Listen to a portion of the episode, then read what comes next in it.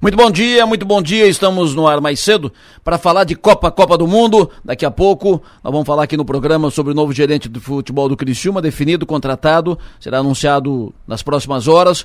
Governador Moisés amanhã na, na região. Zé Milton, chefe deputado do Sul, fortalecido na disputa pela presidência da Assembleia, entre outros assuntos. Mas agora é Copa. É por isso que estamos mais cedo no ar. Na CIF, de olho na Copa. Alô, João, bom dia. Bom dia, Delor. João, Olha, estamos aí. Primeiro, estamos jogo, aí às... primeiro jogo do dia, daqui a pouco, 7 horas da manhã. Quem vai para campo com a informação? Faz a síntese de quem vai para campo daqui a pouco. Raio-X. Olha, País de Gales contra o Irã, que é um confronto inédito em Copas do Mundo. A expectativa que faz nesse grupo, Adelor, é que País de Gales e Estados Unidos, que mais tarde jogará, jogarão contra a Inglaterra, as duas seleções deverão disputar a segunda vaga. A primeira, certamente, será da Inglaterra e o saldo de gols poderá ser decisivo. As duas seleções, tanto o país de Gales quanto os Estados Unidos, empataram na primeira rodada. Então, vencer o Irã hoje por parte do país de Gales será fundamental e até, quem sabe, por uma boa diferença de gols para que os galeses possam brigar pela segunda vaga. O Irã, em contrapartida, foi goleado na rodada inicial, mostrou fragilidade defensiva e poderá ser o diferencial para a segunda vaga do grupo. País de Gales e Estados Unidos quem fizer a maior diferença de gols em cima do Irã deverá ser o segundo colocado. E para isso, o país de Gales daqui a pouco entra em campo para enfrentar o Irã. Na programação de hoje, mais quatro jogos. Esse pelo grupo B, País de Gales e Irã. Às 10 horas, Catar e Senegal pelo grupo A. Às 13 horas, Holanda e Equador também pelo grupo A. E fechando a programação dessa segunda rodada da, das séries A e B, nós teremos pelo grupo B Inglaterra e Estados Unidos. Começa a segunda rodada da Copa do Mundo. A primeira terminou ontem com 41 gols marcados em 16 jogos que foram realizados. Estou de olho na Copa, Delora. E o Brasil ontem, que maravilha, hein, João? Que belo jogo, uh, bela apresentação, belíssima vitória, golaço do Pombo. Que maravilha, hein? É, acho que ficou marcado exatamente pela atuação do Richarlison né, na, na confecção dos gols e pelo Vinícius Júnior, né, que foi escalado na mudança do sistema que o, que, que o Tite propôs para esta Copa, ou pelo menos para este jogo na estreia, e o Vinícius foi também um ponto ali importante para poder fazer essa seleção evoluir no segundo tempo.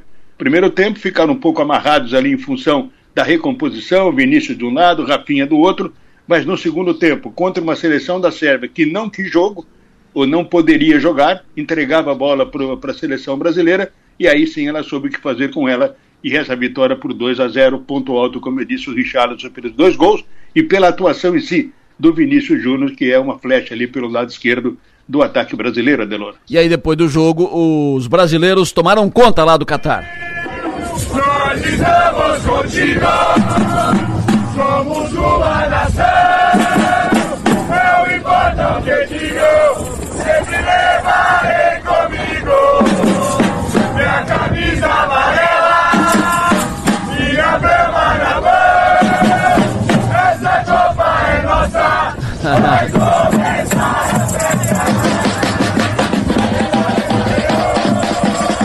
E o brasileiro sabe comemorar, o brasileiro sabe fazer festa.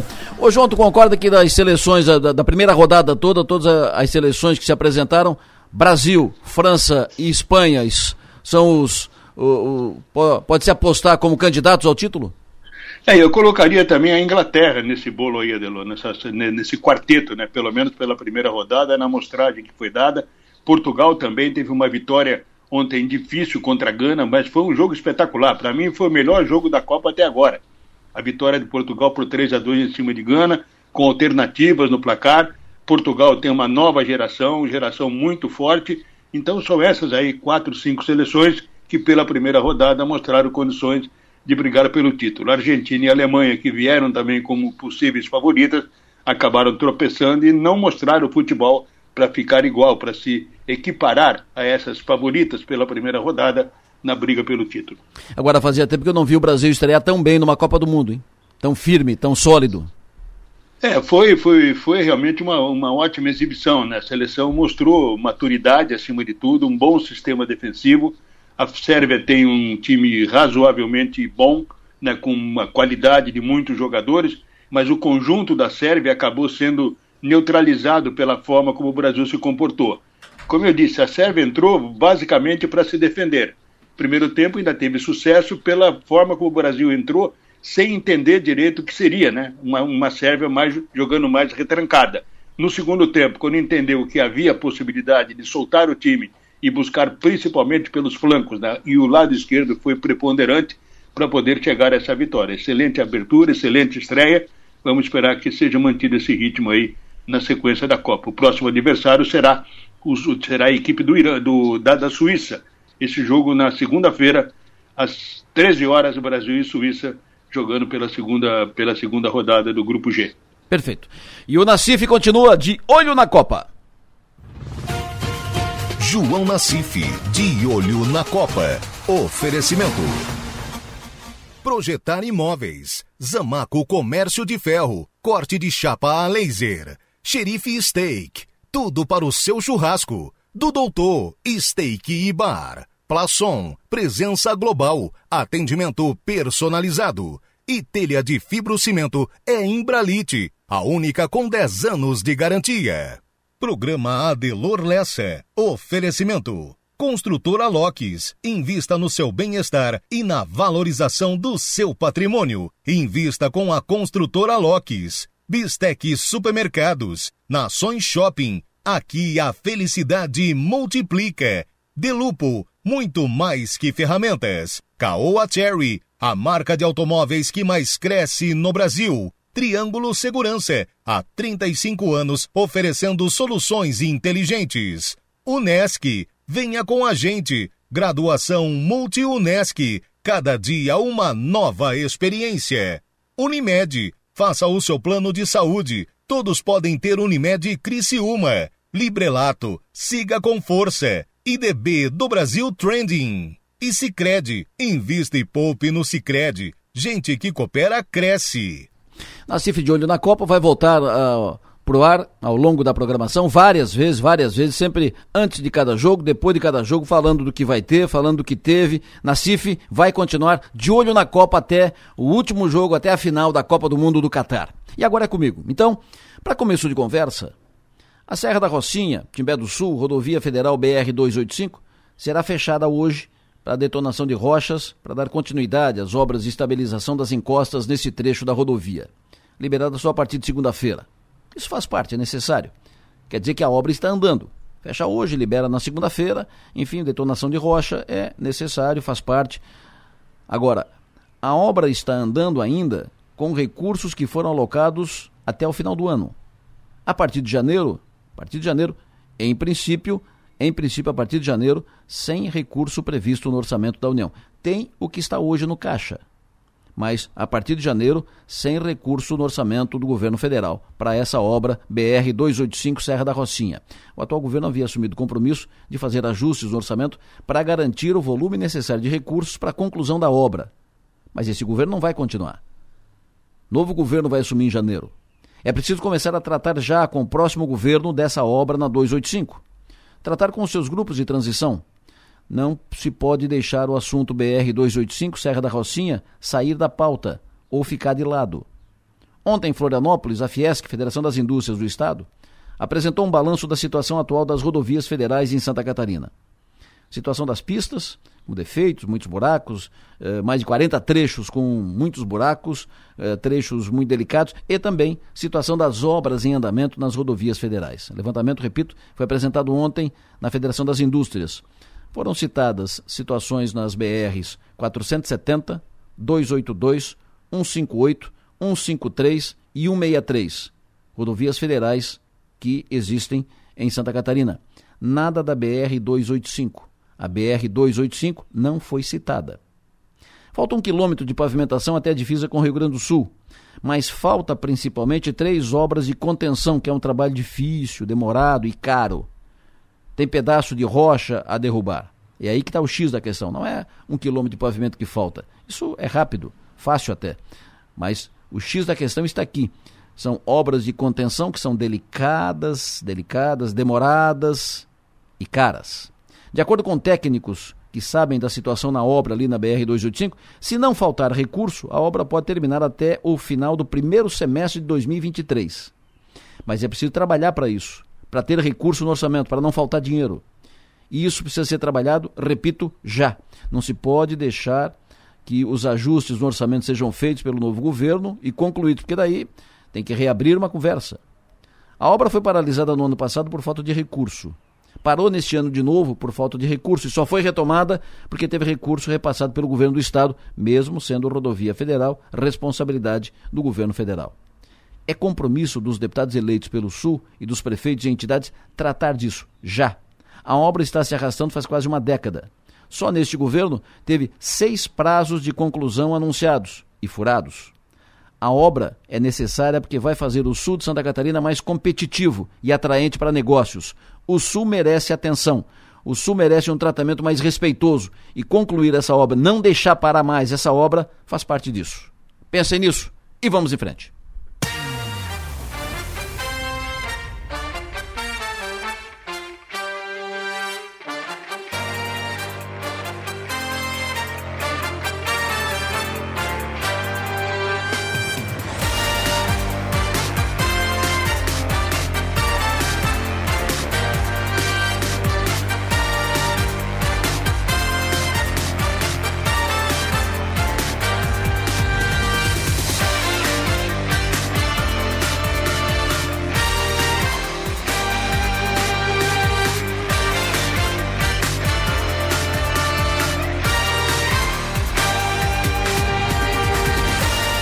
No sul do estado catarinense, 7 horas da manhã, 5 minutos. 25 de novembro de 2022, sexta-feira. Com Manuela Silva, que faz a produção do programa, com Marno Medeiros, que faz a operação técnica. Vamos juntos até as nove e meia da manhã para interagir aqui com o programa. Estamos à disposição de todos vocês. Podem utilizar o WhatsApp, número 999847027. WhatsApp 999847027 é o nosso canal de interação. Você pode mandar por esse canal pautas, informações, dicas, opiniões, estamos à disposição, abertos, fique à vontade. Tamo junto, vamos até às nove e meia da manhã. Para nos ouvir, além de sintonizar o FM 100,7 no seu rádio, no seu carro, você pode acessar o link da Sua Maior que está disponível no portal 484 numeral 8 por extenso.com.br. Você pode também baixar o aplicativo da Sua Maior no seu celular e aí a gente fica junto o tempo todo. Hoje, dia 25 de novembro, quero cumprimentar pelo aniversário. Um abraço no Verseli Nunes Coral. Verseli Coral, ex-vereador de Criciúma, ex-vice-prefeito da cidade de Criciúma, de aniversário hoje. Também de aniversário hoje a Jaqueline Colombo, a Marli Frelo, a Anitta Martins, o Luiz Otávio Feltrin. De aniversário hoje também a Luci Gomes. De aniversário hoje Léo Roncone, o Juca Cardoso, de aniversário hoje, parabéns. De aniversário hoje o João Henrique de Souza Medeiros. De aniversário hoje o Antônio Henrique Faraco. Um abraço para o Faraco, um abraço a todos os aniversariantes desta sexta-feira. Sejam felizes.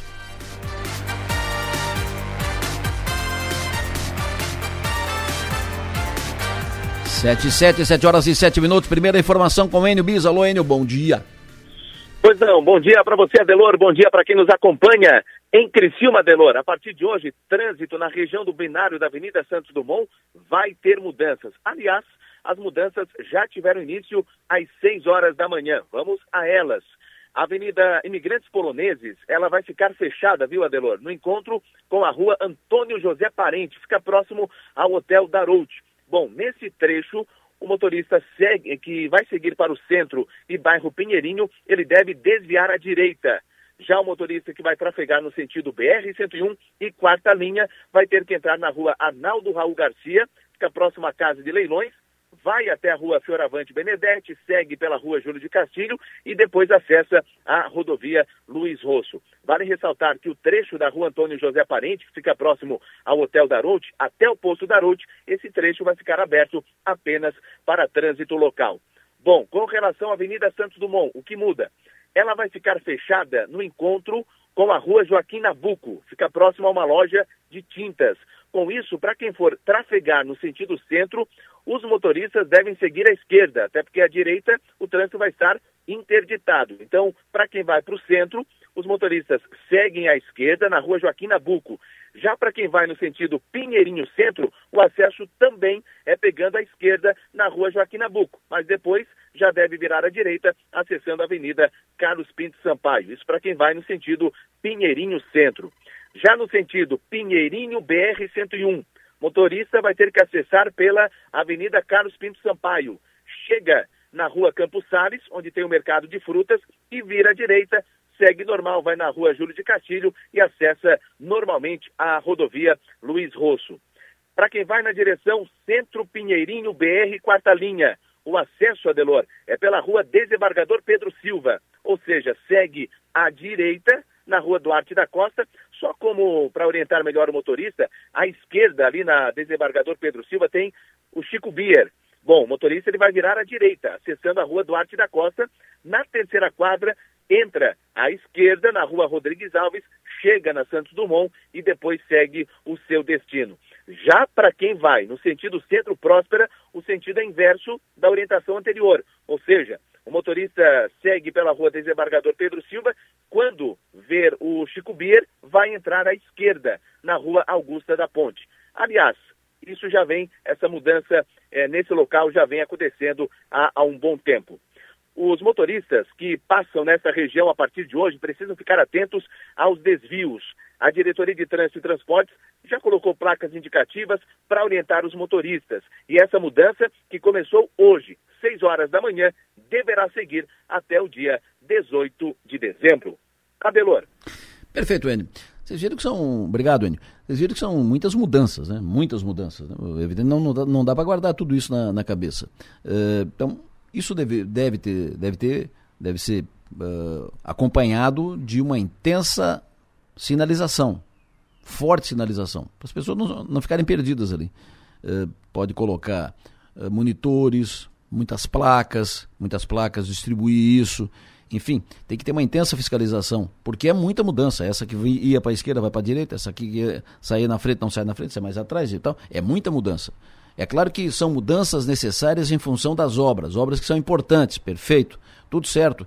Uh, Criciúma hoje, um canteiro de obras, perfeito, ótimo. Mas isso tem que ser feito conciliando, conciliando com uh, o a, facilita, a, a, a, facilitação da vida da, das pessoas, facilitar a vida da, das pessoas, dos motoristas, que precisam se deslocar para ir no trabalho, para ir para casa, buscar filho no colégio, vem para cá, vem para lá, para trabalhar, entendeu? Então, facilitar a vida da, das pessoas. As mudanças são necessárias, ok, todo mundo sabe disso, todo mundo compreende, mas que seja feita uma intensa fiscalização, sinalização, aliás, seja feita uma intensa sinalização para orientar bem as pessoas, coloque monitores para orientar, porque as pessoas vão entrar na contramão, vão entrar atravessado e tal. Bom, hoje é o Dia Nacional do Doador de Sangue. Então, cumprimentos a todos os, os doadores e que uh, os doadores continuem doando. O Banco de Sangue de Criciúma, por exemplo, precisa de doação. Os bancos de sangue estão sempre precisando esse, essas pessoas, esses anjos, né, doadores de sangue, salvam vidas. Hoje também é o dia da Black Friday, famosa Black Friday. Daqui a pouco nós vamos falar um pouco aqui sobre orientação para o consumidor, como se, como, quais as, as dicas para ele se comportar, se movimentar na Black Friday de hoje, dia 25. Falei aqui da BR 285, necessidade de ficar antenado, ligado, tratar agora para garantir dinheiro no orçamento, para não faltar dinheiro para terminar a obra na 285 e tal, tal, se tudo der certo para terminar no final do primeiro semestre do ano que vem, prefeito e tal. E o sempre ligado, sempre atento, o prefeito de Timbé do Sul, prefeito Beto Biava, já me mandou mensagem aqui dizendo o seguinte: Estou indo para Brasília no dia 6 de dezembro. Pauta BR 285. Vou tratar do assunto com senadores e com deputados federais. Boa. Importante também fazer conversa com os deputados federais que foram eleitos e que não estão, não têm mandato hoje. Importante tratar disso também. Senador eleito, o senador Jorge Seife, que não está lá, em, não é senador, eh, mas estará lá a partir de janeiro, fevereiro do, do início do ano que vem, e, senador, e deputada federal Júlia Zanata, que não está lá, mas está eleito, estará lá a partir do, do ano que vem. Então é importante tratar disso com os deputados federais que vão ter mandato a partir do ano que vem. E com os atuais, para garantir dinheiro no orçamento da União. Faz bem o prefeito Beto Biava, vai lá para Brasília, vai tratar disso, é importante tratar disso, cumpre o seu papel, cumpre bem. O Beto Biava que é o fiscal da obra na 285. 285, Serra da Rocinha, que será fechada hoje por causa de detonação de rocha e tal. É uma, é uma atividade necessária, uma ação necessária para a continuidade das obras. Fecha hoje, uh, não vai reabrir, porque tem que ter depois, além da detonação, remoção de material e tal e tal. Então não abre mais hoje. Só vai ficar aberta aos motoristas na segunda-feira, é o que informa o DENIT. Novo gerente de futebol do Criciúma, definido, contratado, papel passado, tudo certo. O Criciúma anuncia nas próximas horas o novo gerente de futebol, Alex Brasil. O 48 deu em primeira mão ontem essa informação, é fato consumado, martelo batido, está resolvido. E também contratos assinados Christopher e Marcinho, dois jogadores já contratados, reforços, e vem outros reforços por aí. Hoje, deveremos, deveremos ter um dia de anúncios no estádio Heriberto Wilson e daqui a pouco a gente fala mais sobre isso. No Rio de Janeiro, faz um mês hoje, a morte da jornalista Suzana Naspolini. A cristiumense jornalista Suzana Naspolini. Um mês hoje. E no Rio de Janeiro, homenagens serão feitas a Suzana. Daqui a pouco nós vamos falar com a mãe dela aqui, a Maria Dalfar, ex-vereadora e ex-prefeito de Criciúma. Governador Moisés amanhã na região para inauguração de obra entrega de ordem de serviço para outra obra.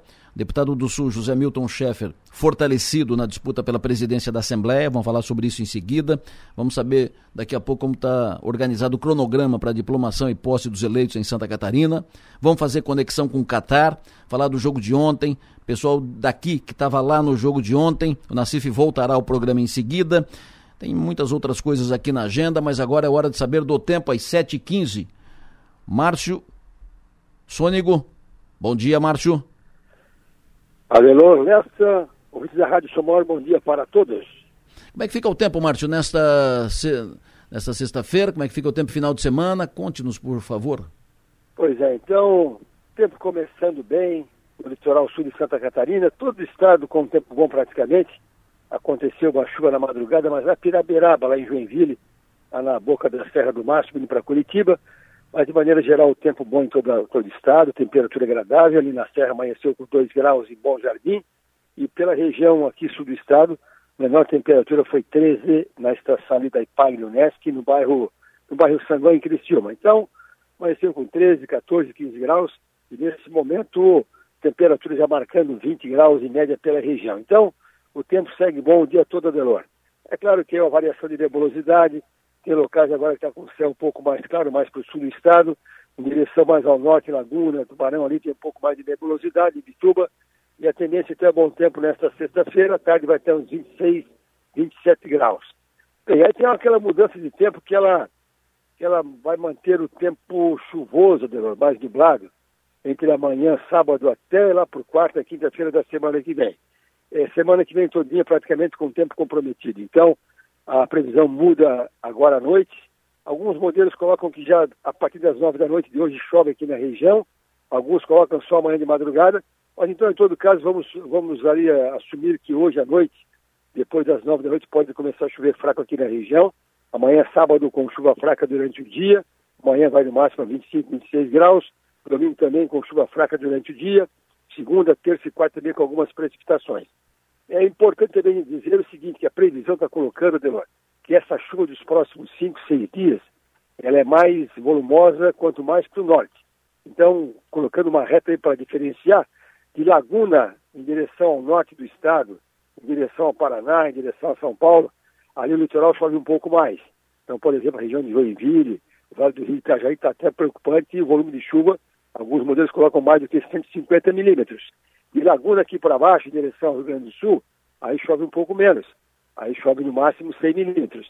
E, na verdade, se pegar o Rio Grande do Sul como um todo, a Serra Gaúcha, pegar Porto Alegre, quase nem chove lá nesses próximos dias. Então, repetindo, bom tempo hoje, chove a partir de hoje à noite, lá pelas nove da noite em diante. Aí teremos aí uma invernada, aí um tempo chuvoso, de sábado até pelo menos quarta-feira da semana que vem. Adelor Lessa. Perfeito. O ouvinte pergunta o tempo amanhã gramado. É bom, a Liga Armada escapa dessa área de instabilidade, viu? Dá para aproveitar, quem sabe uma pancadinha leve se acontecer. E é fresquinho, não chega a ser um frio intenso, mas é bom tempo. Uh, semana que vem, uh, o tempo é em Criciúma, como é que vai ser? Por enquanto, chuva em qualquer dia da semana que vem, uma semana bem comprometida. Ah. Então, para trabalhos assim, de construção civil vai ser bem comprometido. É, chuva qualquer, a qualquer dia tem chuva na semana que vem durante o dia. Perfeito. Floripa, especialmente Jurerê, final de semana, manhã e domingo. Também, também chove, quanto mais para o norte do estado, quanto mais para o litoral norte, pior. Hum. Então, pega a chuva no final de semana também. Previsão para amanhã, 10 horas da manhã, Maracajá. Por enquanto, marcando chuva. Marcando chuva, de amanhã, nesse horário, Maracajá vai ter a inauguração da, da obra pavimentação na rodovia Jacó Vestrup. Então, o governador vai pegar chuva amanhã no Maracajá. As autoridades de Maracajá, Furquilinha, da região, estarão lá reunidas para a inauguração da obra na Jacó Vestrup. Uh, o Vim também perguntou: Furquilinha, chuva também?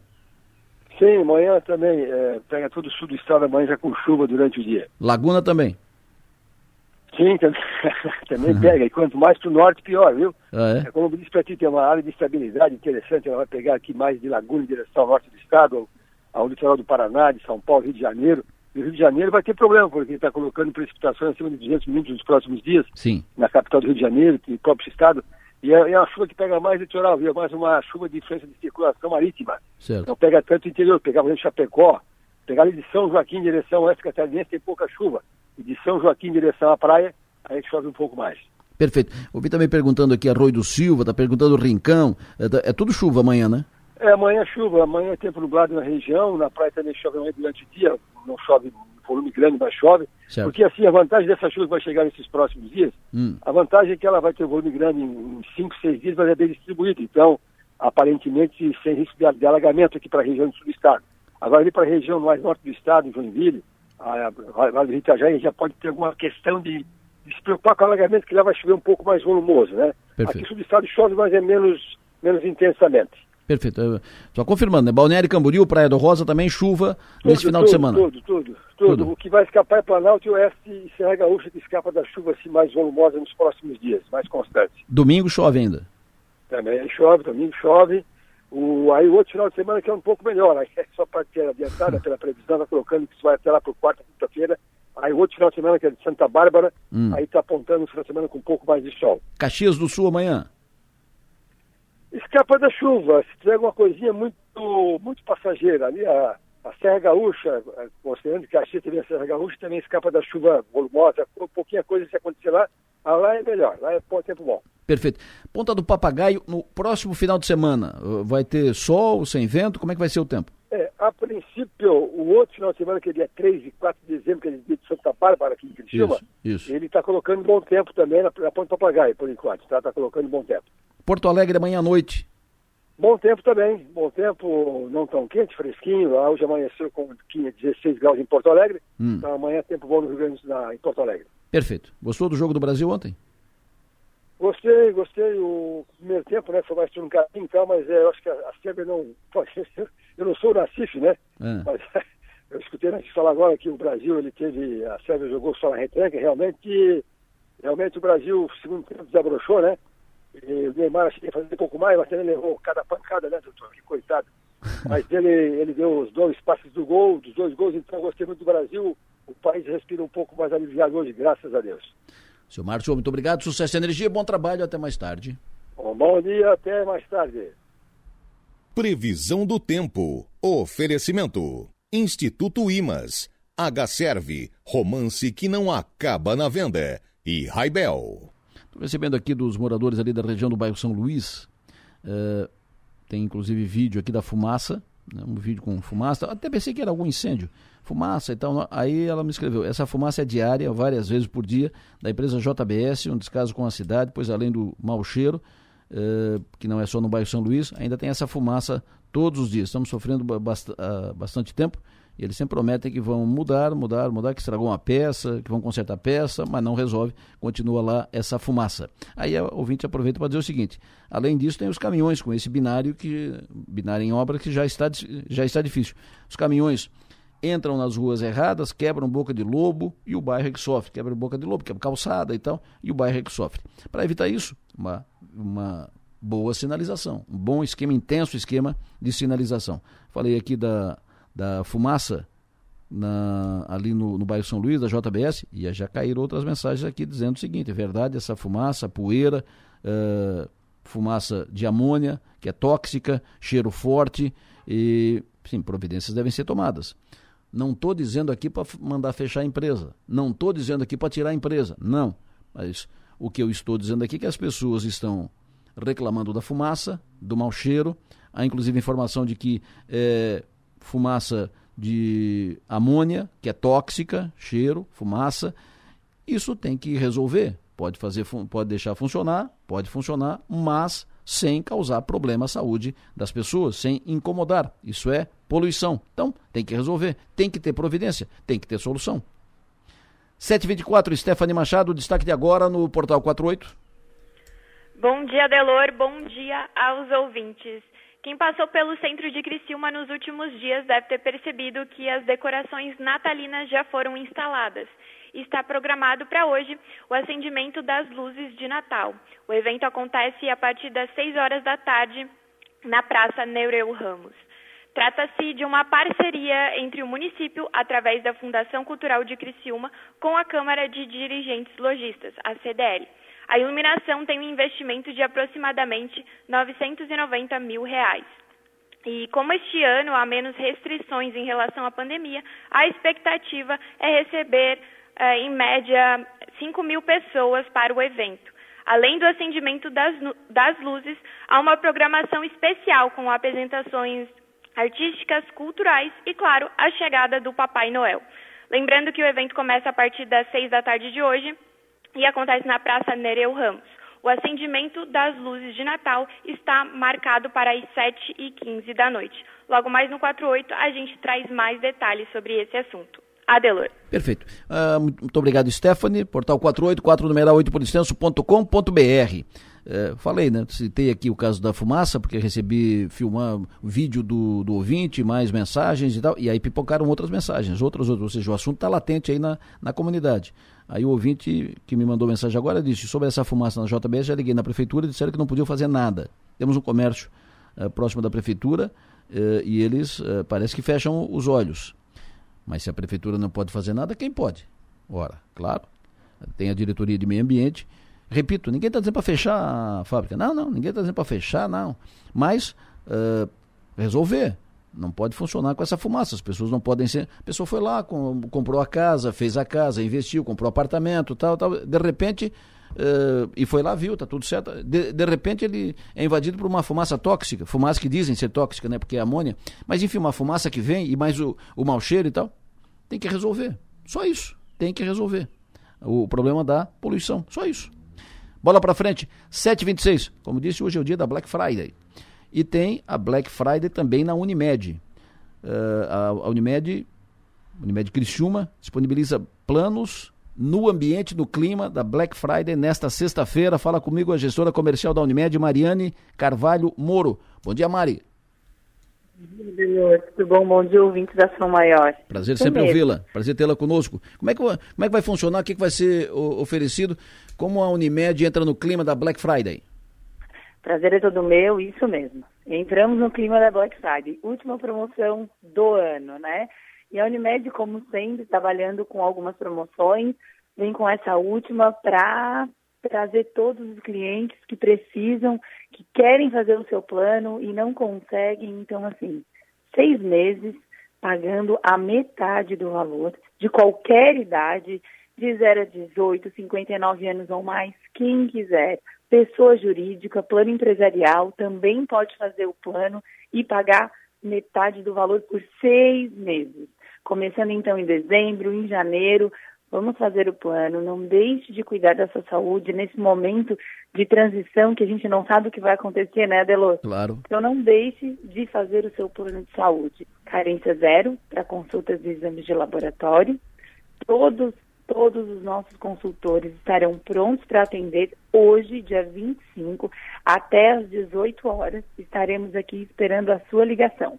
Perfeito. Então, em suma, hoje todos os planos da Unimed, 50% por seis meses, é isso?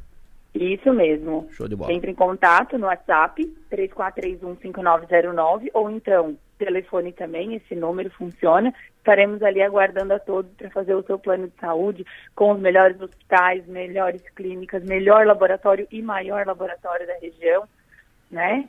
Então não deixe de fazer o plano de saúde e a Ação Maior sempre participando aqui junto com a Unimed desses nossos eventos. Mariane Carvalho Moro, sempre bom ouvi-la, muito obrigado, sucesso e energia, bom trabalho. Obrigado, igualmente. Mariane, que é gestora comercial da Unimed Criciúma.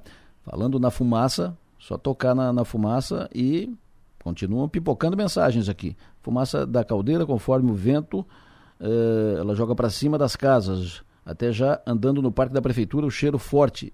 Eh, Dá para sentir o cheiro forte. Um advogado aqui me disse o seguinte: se a, o, de, o, o, Departamento de Meio Ambiente da Prefeitura não resolve, não, eh, não, não faz, comunica a Polícia Militar Ambiental. Quem sabe resolve. Boa dica. Comunicar a Polícia Militar Ambiental. Uh, eles precisam, e aí, enfim, as pessoas uh, mandando mensagem, precisa, que a comunidade precisa de, de atenção, que alguém dê, dê atenção, porque o mau cheiro é muito forte, a fumaça é muito densa, num dia como hoje, por exemplo, pelas, pelas imagens que estou recebendo aqui. Bola para frente, 728. Manuela Silva, vamos aos destaques agora da, das redes, portais, internet, web. Bom dia. Bom dia, Delor. Bom dia aos ouvintes. A gente começa com o destaque do NSC. Richarlison brilha com golaço e Brasil estreia com vitória sobre a Sérvia na Copa do Mundo. E o que se sabe sobre a morte do Homem-Aranha da carreta Alegria. No G1, hoje é dia de Black Friday. Veja dicas para aproveitar as ofertas e fugir do prejuízo. E o uso de máscaras volta a ser obrigatório em aeroportos e aviões no Brasil. No UOL, tornozelo que provoca choro e ameaça Copa de Neymar virou trauma recorrente. E Catar, estrangeiros vivem em bolha com festa, bebidas e danças uhum. até o chão. No Twitter, claro que não é diferente, mais de um milhão e meio de pessoas colocam o nome de Richarlison entre os assuntos mais uhum. comentados, seguido de Neymar, Sérvia, Vinícius Júnior e também o goleiro Alisson Adelor. Maravilha. Eita, o Pombo. O Pombo hoje é destaque do mundo inteiro. Aquele gol eu, eu, eu, falo Pombo porque como ele é conhecido, é, é o apelido dele, né? O, o, o nosso craque. Aquele gol que ele fez, aquele segundo gol, aquele vai ser o gol mais bonito da Copa e dos mais bonitos de todas as Copas. Aquele gol ali é para ficar na, na história. O Pombo também está nos jornais todos do mundo e está na capa da Folha de São Paulo aqui que destaca ainda: PT quer dobradinha de Haddad e Arida na área econômica. O PT quer o Fernando Haddad ministro da Economia, ministro da Fazenda, e o Pércio Arida como ministro do Planejamento. Mas é uma especulação apenas nos bastidores, nada definido ainda. O Estado de São Paulo, cúpula militar, cúpula militar quer passar comando já em dezembro a nomeados por Lula. E o jornal O Globo, além de ter a foto do gol do Richarlison, aquele segundo gol, bem na hora que ele está uh, fazendo o, o giro, além disso tem aqui PT discute anunciar ministro da Fazenda para destravar a PEC. Isso os jornais nacionais, os principais jornais do Brasil. Por aqui, Gazeta destaca a tarifa de energia deve subir em média 5,6% em 2023 e Tribuna de Notícias, bombeiros voluntários prestes a começar a operação no Rincão. Manchetes do dia. Oferecimento. Itagres, excelência moda e arte. E Hotel Darouti. O Richarlison, o Brasil, seleção brasileira, destaque no mundo todo pela, uh, pelo jogo de ontem e pela festa que os brasileiros fizeram ontem. O brasileiro comemorou intensamente, tomou conta das ruas no Catar.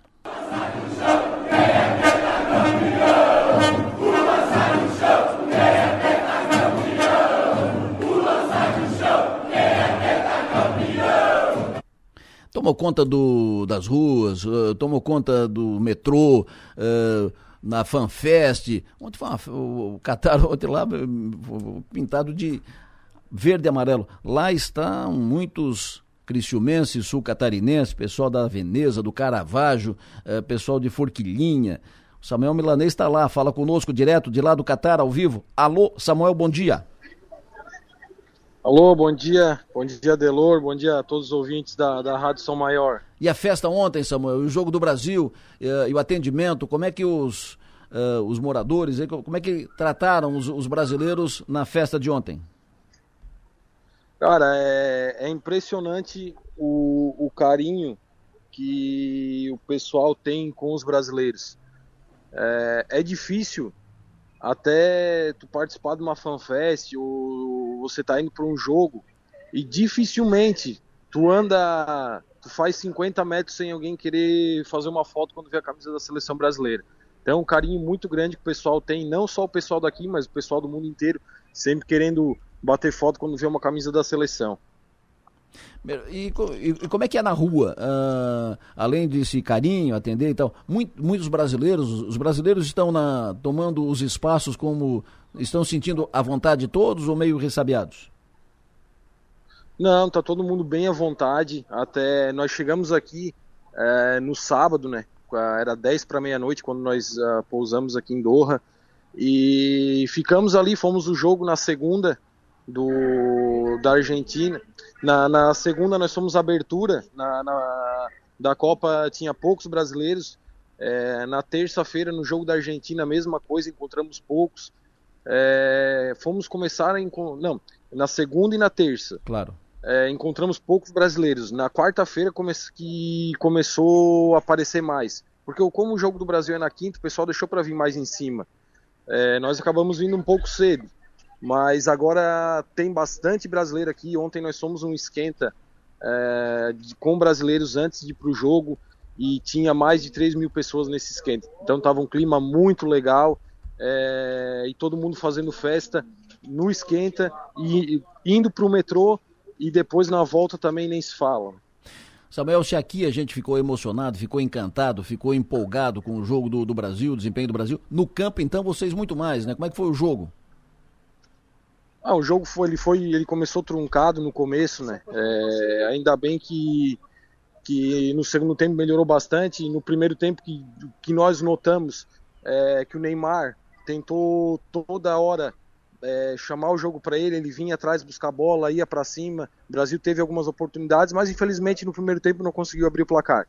É, no segundo melhorou bastante e estamos muito contentes também porque hoje nós podemos dizer que o Brasil tem uma briga é, interna para quem quer entrar a ser titular. Então isso favorece muito, coisa que alguns anos atrás nós não vimos. Esse ano está muito diferente. Tem uma briga boa. O Tite deve ter uma dor de cabeça enorme para estar tá escalando esse time aí para entrar em campo.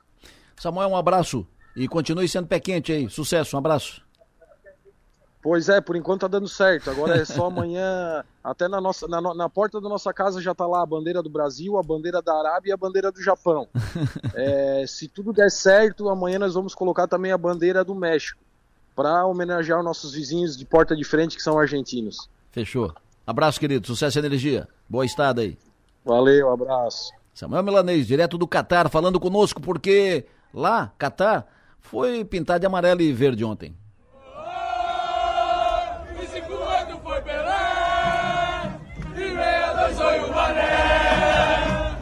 O esquadrão, primeiro a ser.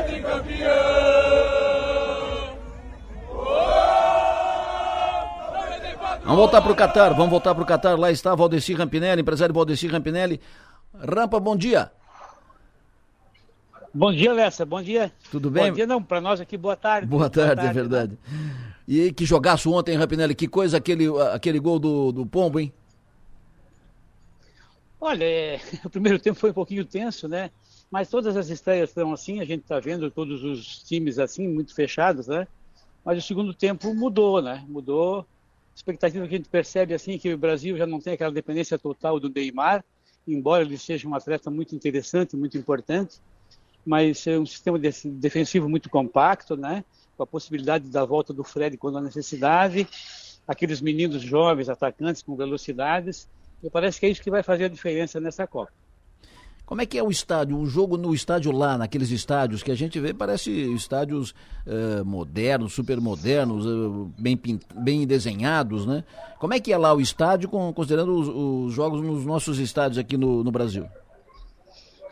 Bom, Lessa, esse estádio que nós fomos ontem eh, vai ser o estádio da final da Copa do Mundo, né? Ele foi construído exclusivamente para essa Copa. Ele fica 40 quilômetros numa cidade perto aqui de, de Doha, e a capacidade é para 80, mas ontem o placar deu que tinha 83 mil pagantes, né? Um estádio muito confortável, tudo novo, né? Estacionamentos amplos, né? Fácil de chegar, fácil de sair. Tu vê que em uma hora o estádio com 80 mil pessoas não tinha mais ninguém dentro, quer dizer, é uma vazão muito rápida, muito rápida é uma organização assim fantástica, né? Eu nunca tive nenhuma Copa, é a primeira que eu estou vindo, né? É, mas a organização me encanta. Muita gente, muita orientação, muitas pessoas instruindo. Não tem como tu te perder, né? Tu faz aqui um tal de um cartão é, e esse cartão é, tu entra em qualquer lugar. É, o metrô é livre. É uma coisa assim muito fantástico, muito fantástico mesmo. Uma organização muito boa. Tu vê ontem, por exemplo, quando saímos do estádio, em uma hora, uma hora e meia, nós estávamos no centro de Doha de novo, quer dizer, o, o trânsito flui. É. Um estádio muito moderno e outra coisa, né, Nessa? Hum. Um estádio que vai ser feito depois ele vai ser tomado por outras situações que não para o futebol, né? Pois um é. estádio para 85 mil pessoas, né? E o estádio foi feito para a Copa, depois da Copa, acabou. Depois da Copa, o futebol aqui, o que, que é? Não tem, né? Acho que o futebol aí da, da, da Nova Veneza deve ser. tem mais. Lógico, estou, estou brincando, né? Sim, sim, Mas não sim. tem futebol aqui. Vários estádios serão desmanchados e outros serão adequados para outras funções que não o futebol, né? O Rampinelli, o, o, o metrô aí é livre, livre de graça? Livre. O metrô aqui é livre. É, a gente chega aqui, faz um. Como, deixa eu perguntar para meu filho, como é que é o nome, Thiago? Você faz aqui o. Ah, você faz o tal de Ayacard aqui, né? Ah. Com esse Ayacard, tu põe ele no pescoço e a tua identidade, vai embora, né? Por exemplo, nós saímos agora do centro de Doha, viemos para o aeroporto aqui, tu vem de metrô, tranquilo, sossegado. E... Aliás, o movimento é tanto, é tanto, Lessa, Hum. que as pessoas quase nem, nem conferem mais, né? Tu já vai passando, é, é um movimento muito, muito forte de muitas pessoas, de muita gente, é muita gente. É, é um milhão de pessoas nessa primeira fase aqui no Catar, aqui em Doha, né? Ô, Rapinelli, pelo que tu viu do Brasil ontem, pelo que tu viu até agora da Copa, tu arrisca palpite Brasil favorito? O Brasil tá na. ah, vai pra final? Olha, é aquilo que eu te falei, né? A primeira rodada terminou, eh, terminou agora. É, algumas surpresas aconteceram, né? É, vocês veem só, quem é que imaginaria que nós teríamos domingo uma, uma final de Copa do Mundo, Espanha e Alemanha? Sim. né? O segundo jogo da Copa, né? A Argentina, a- aconteceu isso aí. Então, da- das, das seleções que vieram aqui com um pouco de possibilidade de vencer, a a Inglaterra e, e- e Brasil e França. Isso. Porque a Espanha, nós tivemos o jogo da Espanha, Espanha e Costa Rica. A Costa Rica jogou 106 minutos, não estou uma bola em gol, né? Então eu vejo assim França pela primeira rodada, a França e o Brasil assim um pouquinho com mais com mais as baterias carregadas e tiveram um pouquinho mais de futebol apresentável, né?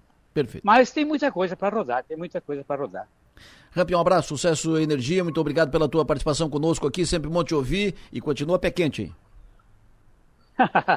voltamos agora, estamos indo para Dubai e voltamos para o terceiro jogo, se Deus quiser. Um grande abraço a todos. Obrigado. Abraço, 7h42. Ontem no Jogo do Brasil, quem ficou ligado na torcida, da- tinha a camisa do Criciúma lá. Apareceu um torcedor com a camisa do Criciúma lá. Era o João Lucas Dalfarra. Alô, João, bom dia. Ô, bom dia, boa tarde. bom dia pra cá, boa tarde pra lá.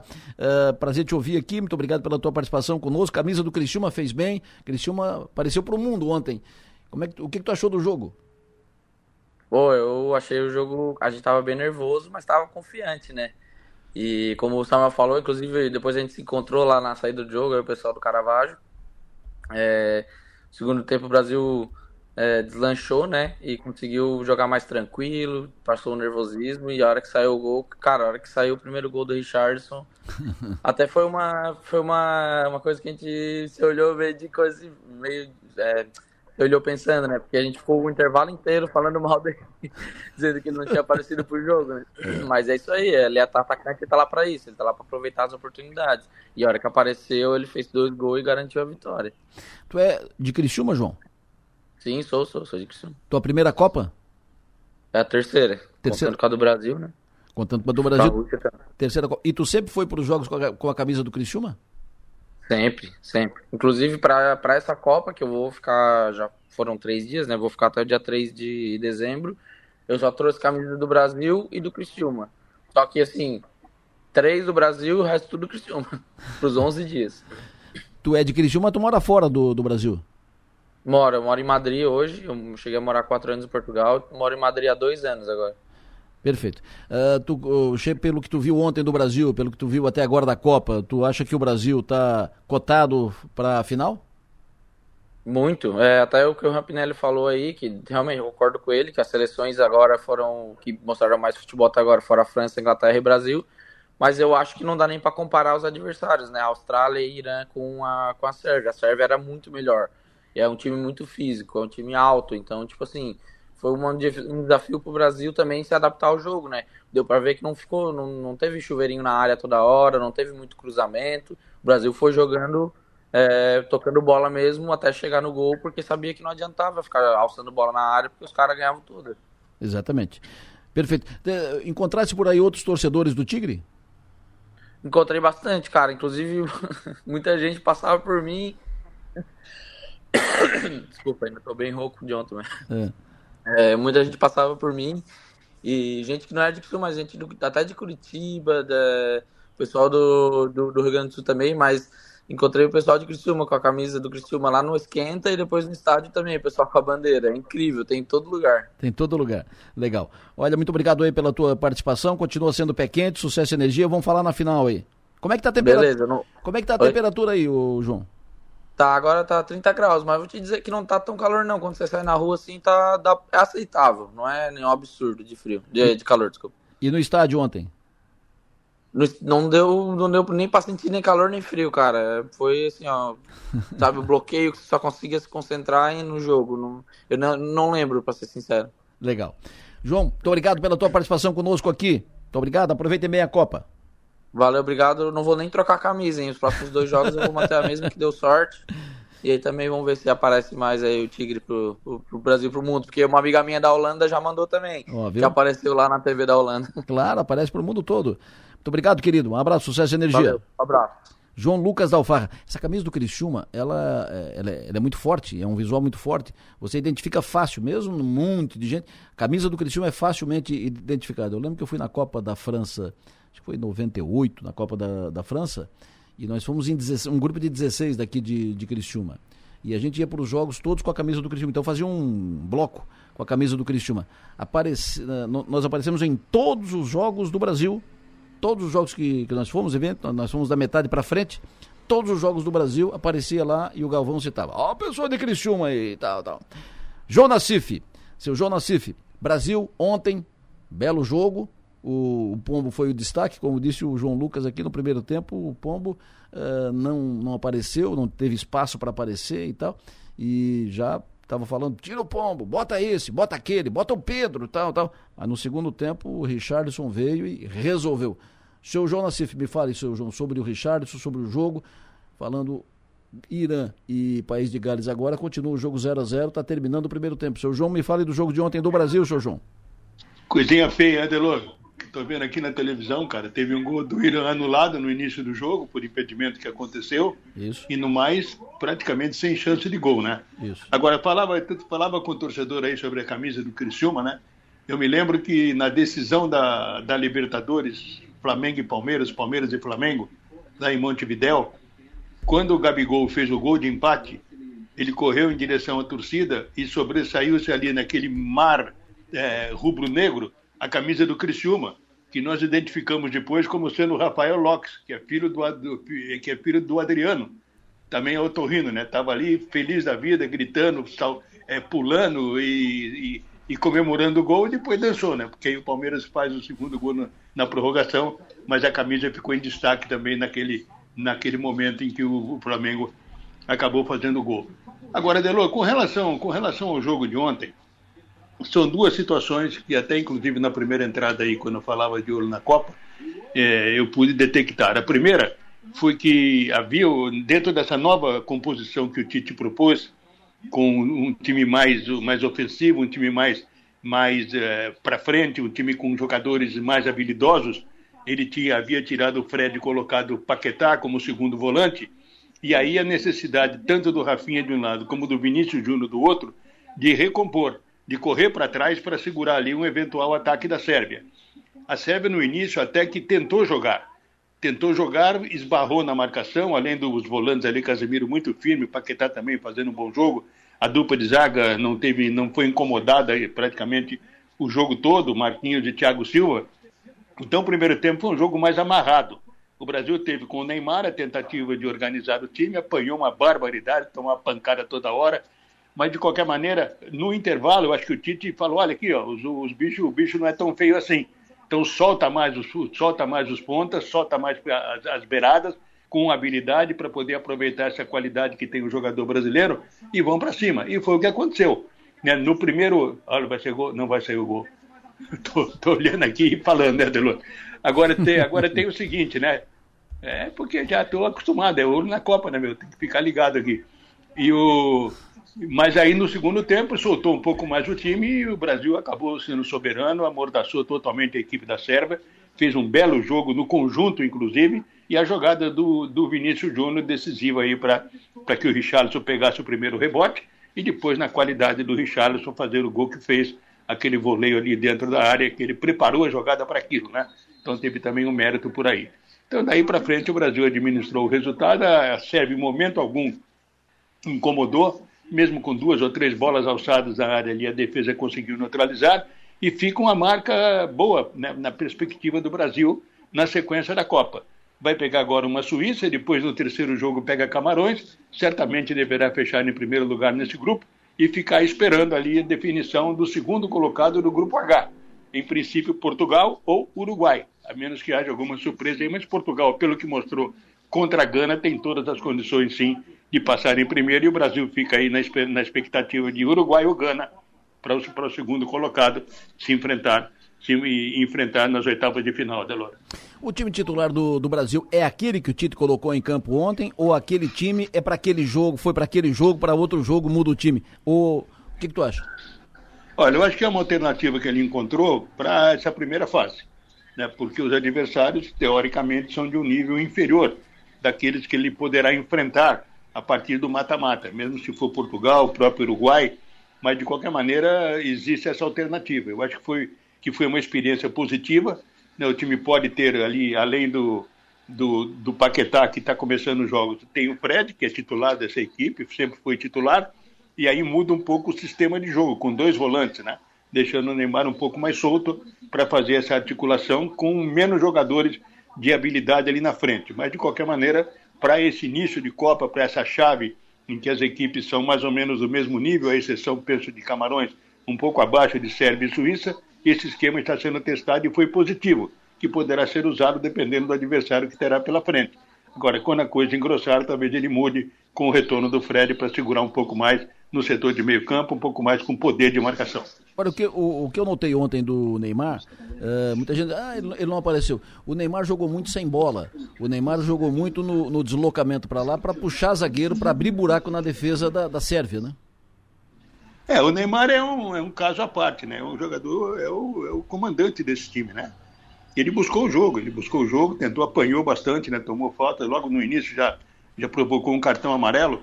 E ali foi, quem sabe, o, o que sossegou um pouco o time da Sérvia, né? Porque tu toma um cartão com 5, 6 minutos numa jogada forte que tu fez, tu já inibe um pouco aquele jogador e os outros. E mostra para toda para todos os jogadores que não é para brincar, que a coisa tem que jogar é bola, não é claro. ficar dando pancada, né? Isso. Mas o Neymar, o Neymar é, é diferenciado, né? Ele joga com a bola, joga sem a bola, Isso. apanha com a bola, apanha sem a bola também, e é e saiu com problema no tornozelo, né? Vamos esperar aí que não seja nada grave. Fechou, professor. Sucesso e energia, bom trabalho. Até mais tarde. Valeu, daqui a pouco estou de volta aí de olho na Copa, esperando ver se pelo menos sai um gol nesse joguinho aí, né? Porque tá danado de ver, viu, do país de Gales e Irã, é coisa, é coisa séria, viu? Até daqui a pouco. Um abraço, por isso que é bom a gente continuar falando do jogo de ontem.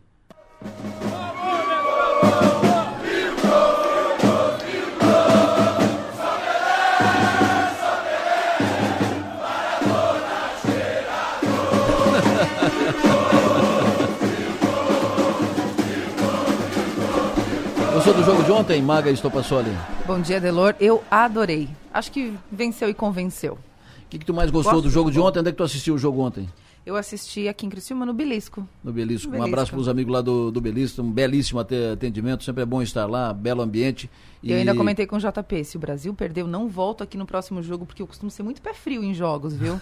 Mas deu tudo certo. Nada impediria essa vitória. Gostou do jogo? Gostei muito. Beleza. Depois do intervalo, o Piara vem para cá também. Nós vamos falar de política. Vira o jogo, vamos falar de política. O Gessé Lopes e o Minoto, Rodrigo Minoto e Gessé Lopes vão falar conosco em seguida, logo depois do intervalo. Voltamos já. Agora são 7h58, dois minutos para as 8 horas da manhã. Já estou aqui com a Mag Stopassoli, vocês já souberam que eu estou aqui com a Mag Stopassoli, ela já falou, inclusive comentou futebol, viu, Piara? A Maga aqui já, eh, quando o Nassif não vier, já vou botar a Maga aqui, que ela já mexeu aqui, já tricotou futebol também. Bom dia, Piara.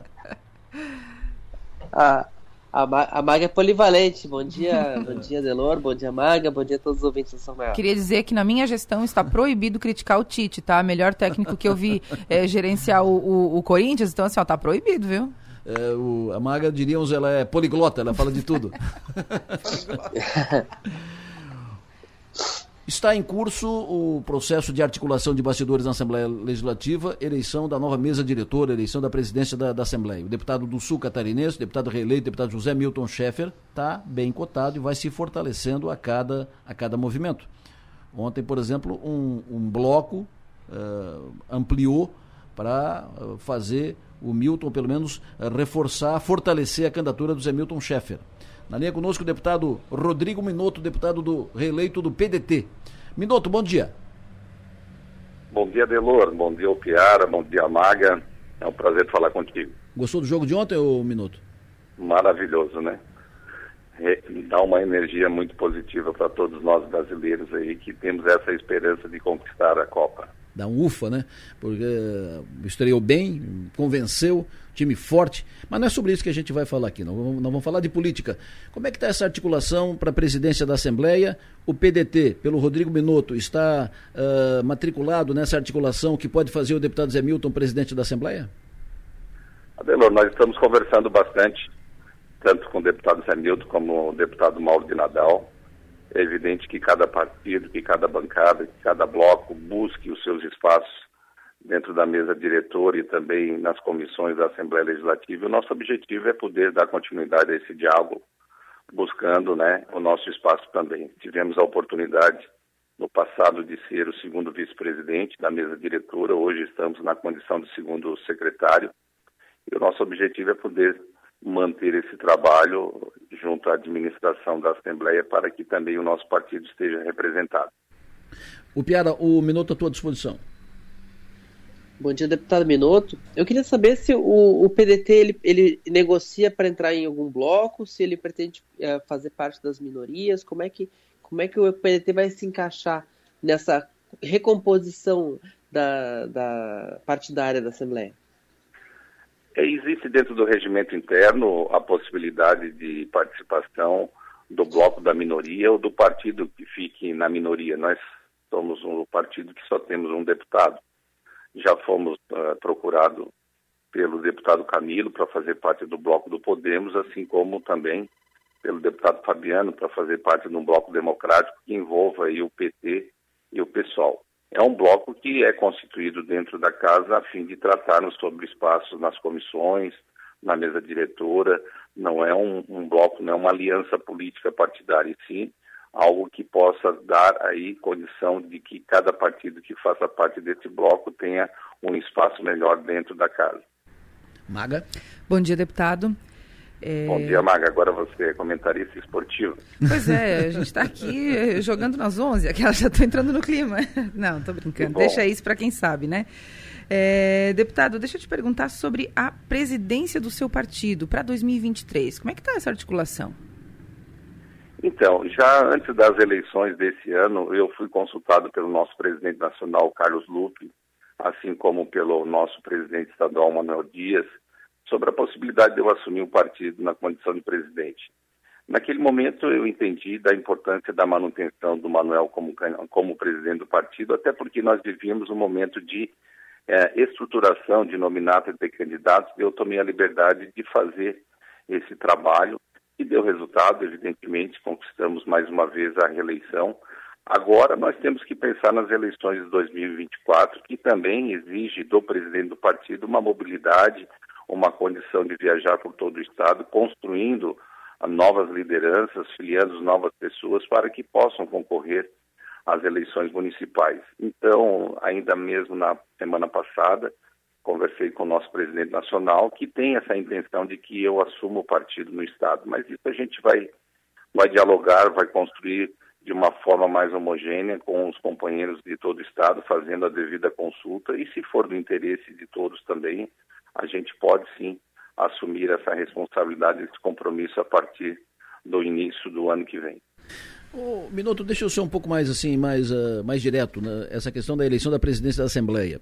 Uh, ontem eu ouvi de fontes uh, credenciadas que o Minuto estaria engajado na candidatura do Zé Milton, estaria alinhado com, com o Zé Milton para fazê-lo presidente, e que estavam sendo montados blocos, e, e, um bloco grande, em torno do Zé Milton, que já teria lá algo em torno de 16, 16 votos, 16 eh, deputados, 16, 17.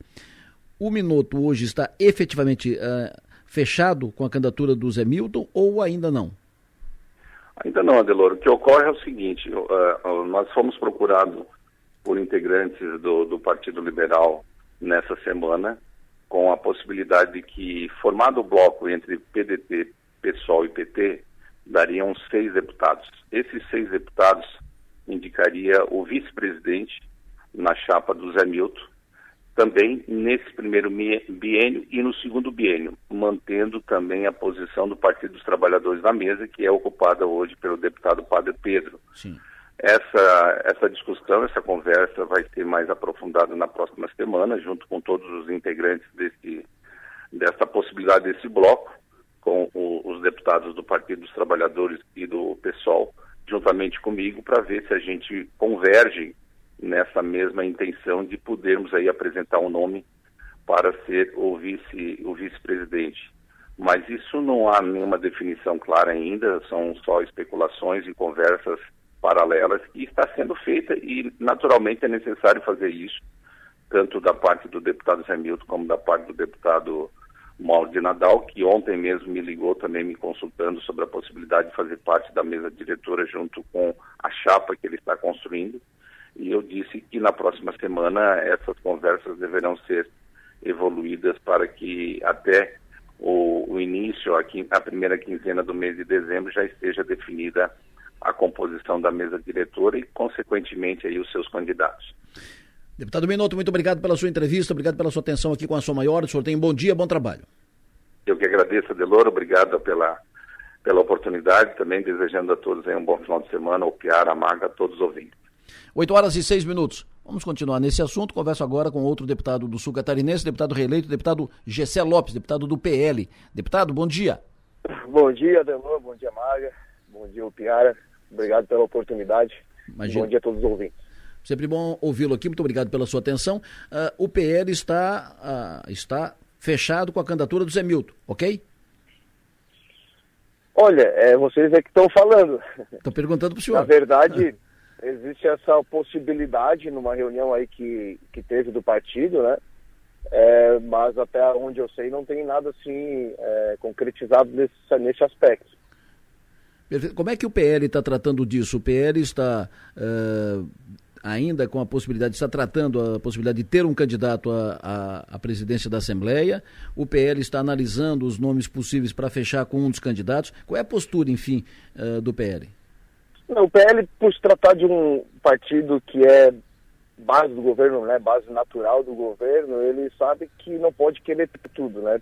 Então, logicamente que a ideia é é formar maioria dentro da Assembleia Legislativa e para isso precisa ceder algumas coisas, não né? pode querer ter tudo. Então, com certeza a presidência está descartada, isso aí nunca foi um objetivo do PL e nós vamos é, tentar compor aí com as melhores pessoas possíveis. Eu não gosto muito de, de fazer essas tratativas porque não é muito meu perfil, né? eu participo na, mais no sentido de ouvir da opinião, mas eu não gosto muito porque a gente sabe como é que são as negociações de político, né? É igual o rato, é igual o rato no meio de um monte de queijo, né? Todo mundo querendo uma fatia e não é o tipo de política que eu gosto de fazer.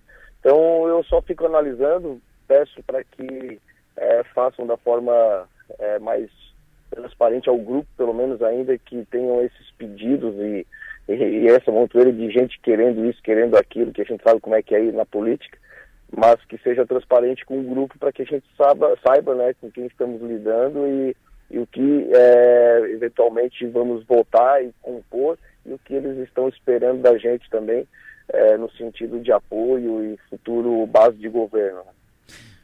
O, o Piara, o GC à tua disposição. Deputado Gessé, bom dia, parabéns pela reeleição. Bom Deputado, o, teve um momento muito emblemático do, do, do afastamento do, do, de Moisés com o grupo mais bolsonarista, quando o senhor tirou o retrato dele do seu gabinete. Que eu queria saber se vai ter o, o retrato do Jorginho, vai, vai estar no seu gabinete também, ou, ou, ele vai correr esse risco. E se ele, é, se ele corre o risco de, de, de cair da parede também. É, então. Não, na verdade, não, na questão do quadro, quem fez os quadros na época foi até meu pai, né, que enfeitou o gabinete de agora, fazer uma decoração.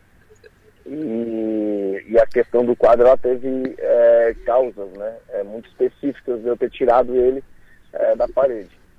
Então eu acredito que o Jorginho é diferente, ele chegou diferente na, na Assembleia, aliás, no governo. Né? A onda do Bolsonaro aquela vez sim ajudou o Moisés 100%, só ele não entendeu isso.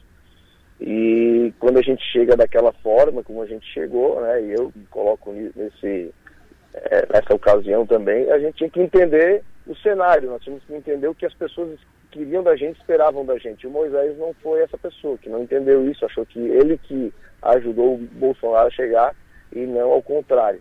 Então ele chegou lá e ele deu uma de chefe, né, não uma de líder. Ele decidia da cabeça dele, não conversava, não, não, não dialogava com a gente, não nos ouvia. E então eu passei a ser um crítico uh, exposto a ele, né? Porque eu levava os problemas, eu levava as coisas, ó, oh, se vocês fizerem isso vai ser ruim, se vocês for por esse caminho não vai ter como ajudar. Então não tinha uma construção. Ele simplesmente mandava, ó, dane-se vocês aí, façam o que tem que fazer. E eu não fazia, né? Lógico. Eu tinha compromisso, meu compromisso com as pessoas aqui fora, com as pessoas que me elegeram, não com o Moisés. E aí eu comecei a expor a, as minhas divergências e isso ocasionou né, na, na, na, nossa inimizade, ocasionou na minha oposição ao governo e ocasionou a, na retirada ali do quadro que tinha no, dele no meu gabinete, que acabou virando uma polêmica. Maga? Deputado, o senhor mencionou que o Moisés chegou lá é, pela onda, né? E fato, isso aconteceu de fato. Mas Jorginho também me parece que foi um dos beneficiados dessa onda, que, que permaneceu com a mesma força agora em 2022. O senhor vê isso de forma diferente? Acha que o Jorginho não foi beneficiado pela onda? Não, eu, o Jorginho ele foi beneficiado pela onda, mas o Jorginho é um político vencedor, né? Vitorioso. Ele venceu para deputado estadual, para federal, para senador é um cara que já tinha um nome, tem uma estrutura, tinha um partido é, estabelecido antes do PSL, não existia praticamente.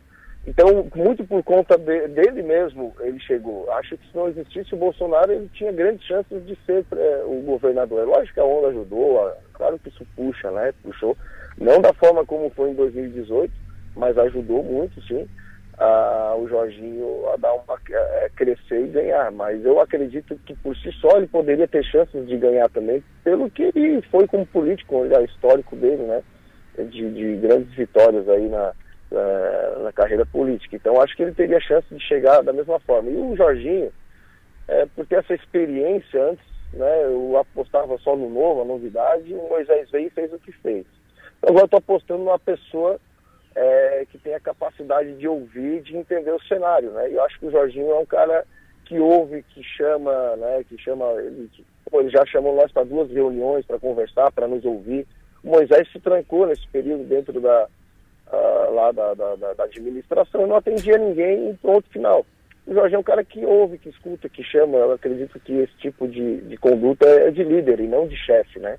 Então, uh, as chances da gente ter mais problemas são menores, né? uma vez que ele, ele compreende ah, as bandeiras de cada um dos deputados, né, os posicionamentos, ele compreende que tem que ser conversado para que os projetos eh, a gente possa estar apoiando, porque eu vou apoiar bons projetos, né? e a gente tem que conversar, porque eu sempre busco né, e sempre eh, defendo que os poderes têm que serem eles têm que ser eh, separados, né? não podem é, um ser vinculado ao outro, porém se a gente está vinculado numa causa, vinculado num objetivo em comum, natural, que é o que eu quero buscar junto ao governo Jorginho, que seja natural isso, que é pela causa e não porque simplesmente sou do partido e eu tenho que votar compulsoriamente, mas sim fazer parte de uma construção de bons projetos para Santa Catarina com vertente política de direita,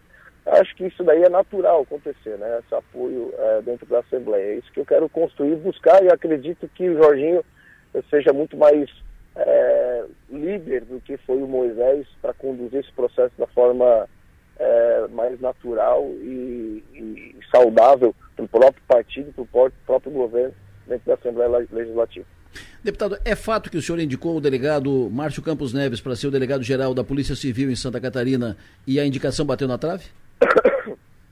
Então, na verdade, é, não houve nenhuma indicação minha por, é, de forma oficial ainda, tá? Eu não sou um cara que vou buscar o Jorginho para botar faca no pescoço dele e ficar indicando pessoas é, para o governo, porque não é esse o tipo de, de conduta que acho adequado. Agora, se o Jorginho, como fez o Moisés lá atrás, me chamar e querer me oportunizar ou pedir minha ajuda para botar boas pessoas lá dentro, é, que sejam alinhados com o governo, sejam alinhados com a pauta, e ele quiser a minha ajuda nesse sentido, tenho bons nomes. E o Márcio, o delegado Márcio, com certeza é um deles. Perfeito. O senhor sabe de alguém que está botando faca no pescoço do Jorginho? É, eu digo isso porque tem gente que gosta, busca isso, né? Que quer cargo, quer ocupar, quer, porque é a velha política, né? Tem gente que faz isso, não vou dar nomes aqui, mas já vi gente fazendo. Mas cada um com a sua política também não. Tem gente que entende isso como política, né? Eu já entendo como politicagem mas faz parte do processo, não é ilegal, né? não é ilícito, mas eu penso que essas nomeações não podem nos deixar comprometidos 100%, né, a ponto de ter que ser incoerente. Eu busco é, ser é, coerência, é, ser coerente, e a coerência para mim ela é muito importante, que acredito que tenha sido isso que me levou a quase dobrar meus votos. Deputado Gessé Lopes, muito obrigado pela sua entrevista, prazer ouvi-lo, bom dia. Ah, eu que agradeço aí, bom dia a todos, muito obrigado novamente, sempre à disposição. Perfeito. O Piara Bosque Maga, quero ouvi-los sobre o que falaram os dois deputados e sobre o que há nos bastidores sobre a eleição da presidência da Assembleia. Como o deputado Zé Milton é aqui do Sul, uh, começando por aí, está uh, no jogo o Zé Milton efetivamente? É hoje o mais forte ou não, o Piara? O Zé Milton está no jogo, o Zé Milton ele, ele, ele parece como uma opção para uma opção tranquila uh, para o Jorginho na, na Assembleia Legislativa e também uma forma de contemplar o PP sem abrir espaço para o PP no governo, no, no, primeiro escalão, pelo menos com, com deputados com, com deputados estaduais, porque há um, um o Jorginho tem uma, uma restrição ao primeiro suplente do, do, do, do Progressistas, que é o Pedrão, né, que já foi do PL, saiu do PL hum. reclamando da disputa eleitoral, então contemplando o Zé Milton, está contemplado progressistas, de certa forma. O que a gente ainda não sabe é se o Zé Milton vai ter força para conseguir o um mandato cheio. Talvez hum. ele tenha que fazer uma divisão de mandato, mas por enquanto ele está autorizado a, a, a, fazer as, as conversas e, e, até de usar o nome da possibilidade de ter o apoio do PL, por parte do PL, como, como o Zé Lopes disse. O PL ainda não está fechado, não, não bateu o é. martelo para ninguém. Ninguém bateu, vai bater o martelo agora tem uma compreensão de que esse jogo tem dois tempos e, e dois tempos bem distintos. O que acontece em dezembro agora tem uma força muito grande dentro da Assembleia Legislativa e Jorginho Melo não está se comprometendo. Ele autoriza aqui, ele, ele sinaliza que, que o Zé Milton pode ser uma boa opção, etc. Mostra alguma resistência aqui e ali, conversa com o MDB, diz para alguns aliados que se os aliados quiserem que seja o MDB, pode ser o MDB, esse tipo de coisa. Mas tem um segundo jogo, que é o jogo do, a partir de, de, de janeiro, porque a, a, eleição da presidência é em fevereiro, né? Então, o, é, é, um mês de governo Jorginho atuando sozinho. Sim. E aí, três ou quatro jantares na casa da agronômica podem fazer bastante diferença. Então, é, esse é um momento assim que tudo que se constrói agora pode cair muito facilmente se o Jorginho quiser dar outro rumo já com a caneta de governador na mão. Então, tá, então é um jogo que está muito cauteloso, ninguém vai se comprometer com nada. Mas tem dois candidatos postos, são dois candidatos que estão construindo. Mauro de Nadal Zé Milton Schaefer. Hoje, o Zé Milton acho que é mais forte, está mais tá na frente do, Zé, do, do Mauro de Nadal. Mas até hoje nenhum dos dois conseguiu 21 votos, né, que é o número mínimo necessário para fazer. Então, como nenhum dos dois conseguiu 21 votos, também ninguém está assumido, ninguém está matriculado, ninguém se compromete pu publicamente. Está todo mundo conversando, é todo mundo o, conversando. Né? O, o CPF do Mauro de Nadal e o CPF do Zé Milton não alcançam 21 votos sozinhos. Hum. Eles precisam, eles precisam da, uh, do, de, do fôlego. Isso. E os fôlegos, os, os, dois fôlegos que podem vir, os dois motores que podem ser acionados para que esses dois nomes consigam o 21 é o motor Jorginho ou o motor Júlio Garcia, né? Hum.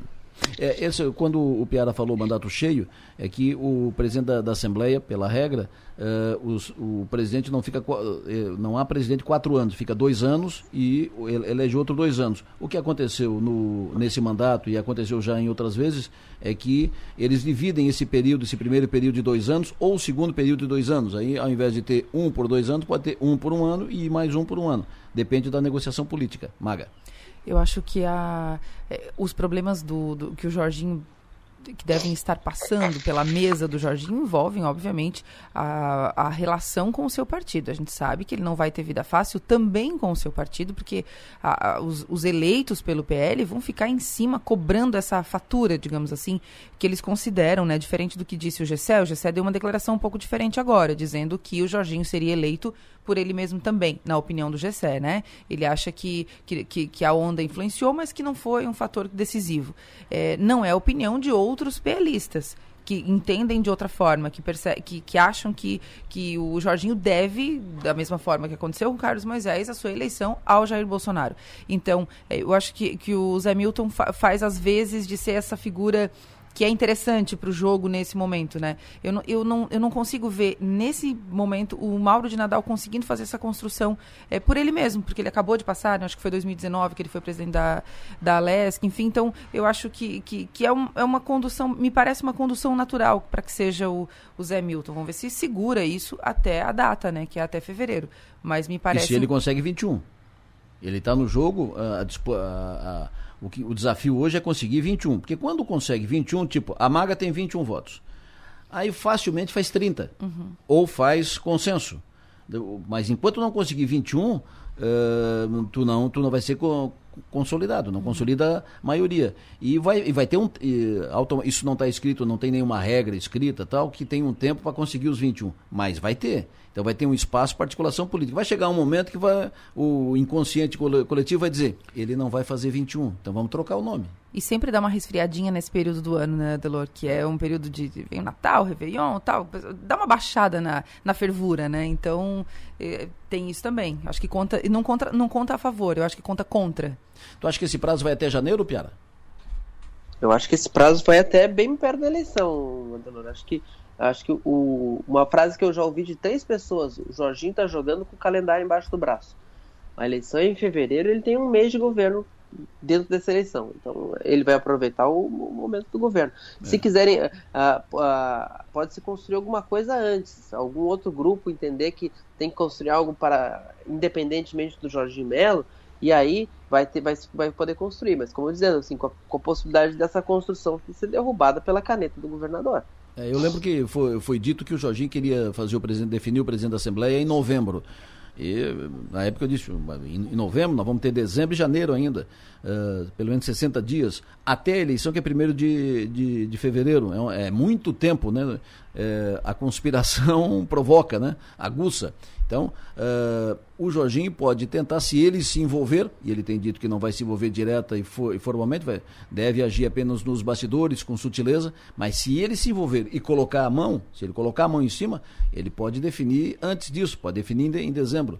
Mas se ele não, se ele não botar a mão, se ele não se envolver diretamente, esse jogo vai ficar nos bastidores, esse jogo vai até lá na véspera mesmo, como diz o Piara, vai embora, vai para vai para cima. E outros nomes podem surgir, se esses dois que estão no páreo uh, não conseguirem, se nenhum dos dois conseguir, uh, da, daqui a pouco, em seguida, nos próximos dias, não conseguir vislumbrar, não conseguir sinalizar para ter o vigésimo, para fazer maioria, daqui a pouco eles podem ser substituídos, por quê? Por fadiga, né? Não consegue, não consegue. Assim, isso já aconteceu, né? na eleição passada, ah, era uma disputa entre o Valdir Kovalkini e o Mauro de Nadal no primeiro ano do, do, do, do início do mandato. Nenhum deles se consolidou e surgiu o Júlio Garcia. Tem gente que acha que o roteiro é o mesmo. Isso, e aí o Júlio uh, foi, inclusive, negociando com o Mauro de Nadal para ele ser uh, para ele ser o sucessor, para substituí-lo, né? É, para ser o vice e depois o sucessor. Exatamente. Mas Vamos trocar de assunto aqui na política ainda, 8h23 agora. Vamos falar com o diretor-geral do TRE, Tribunal Regional Eleitoral, Gonzalo Ribeiro. Gonzalo, bom dia. Bom dia, é um prazer estarmos conversando novamente. Imagina, prazer é nosso é, estar contigo aqui. Muito obrigado pela atenção à Som Maior. Como é que está a programação, como é que está o esquema de diplomação e posse dos eleitos, Gonzalo? Quais são os prazos, quais são as datas de, definidas? Por exemplo, prazo para recurso, para pedido de indeferimento de candidatura. Uh, há, por exemplo, uma movimentação um pedido de indeferimento, uma denúncia, tentativa de impugnação da candidatura, por exemplo, do Jorge Seife, Uh, há um escritório de, de, advocacia de Florianópolis trabalhando nisso, deve entrar com um pedido nos próximos, uma notícia no Ministério Público, para uma ação e tal, de, no, no, TRE, e isso é previsto para próximos dias, né? se, não, se não foi protocolado ontem, se, se não for hoje. Quais são os prazos para isso? Bem, nós agora estamos trabalhando com os, as prestações de contas, em especial damos atenção primeiramente aos eleitos. Estamos finalizando. Hoje temos sessão às 10 da manhã, que devemos ter mais um conjunto de, de processos de prestação de contas a serem analisados de, dos eleitos. E estamos tramitando. Em relação a outras ações, embora é, você havia comentado sobre uma virtual impugnação, nós ainda não recebemos e a Justiça Eleitoral ela tem que é, receber para poder fazer a sua análise no colegiado. Nós estamos numa eleição de ano estadual e federal, toda a análise de, dos processos que são submetidos tem a designação de um relator e a partir da designação do relator ele se manifesta depois é submetido ao colegiado, mas ainda não não recebemos. E em relação aos prazos, nós agora já temos definido a nossa diplomação, ela vai ocorrer no dia 19 de dezembro, às 17 horas, no auditório Teori Zavascki, no Tribunal de Justiça do Estado de Santa Catarina, onde os 61 eleitos de Santa Catarina, aí considerando os nossos 40 deputados, os 16 deputados federais além do senador, dois suplentes, governador e vice, serão diplomados é, é, presencialmente, né, recebendo o, o, documento físico. E os demais, os suplentes, receberão esse documento de forma virtual. Ele será, estará disponibilizado a cada um dos suplentes, ou seja, todos aqueles que estão nessa condição, receberão também o um documento. O Piara, o Gonzalo à tua disposição. Não, eu queria saber como é que vocês avaliam essas manifestações, questionamentos à urna eletrônica, se isso reverbera dentro aqui do nosso TRE. Olha, nós aqui, toda vez que somos provocados para se manifestar, seja em razão de algum laudo, nós fazemos uma análise técnica, essas ações ocorrem também em audiência pública. Tivemos como novidade nessa eleição a auditoria de integridade do funcionamento das urnas com a biometria de eleitores, né? E nós tivemos duas no primeiro turno e duas no segundo turno. Então, é, quando questionados, nós vamos apresentar uh, as nossas realizações técnicas para comprovar a eficiência e eficácia das urnas. Também tivemos uma novidade nessa eleição, é, que foi a auditoria promovida pelo Tribunal de Contas da União. Já, é, este já, esta ação já teve a análise, já produzimos o relatório e com base na informação recebida do próprio TCE, onde não houve nenhuma divergência em relação àquelas informações que eles coletaram.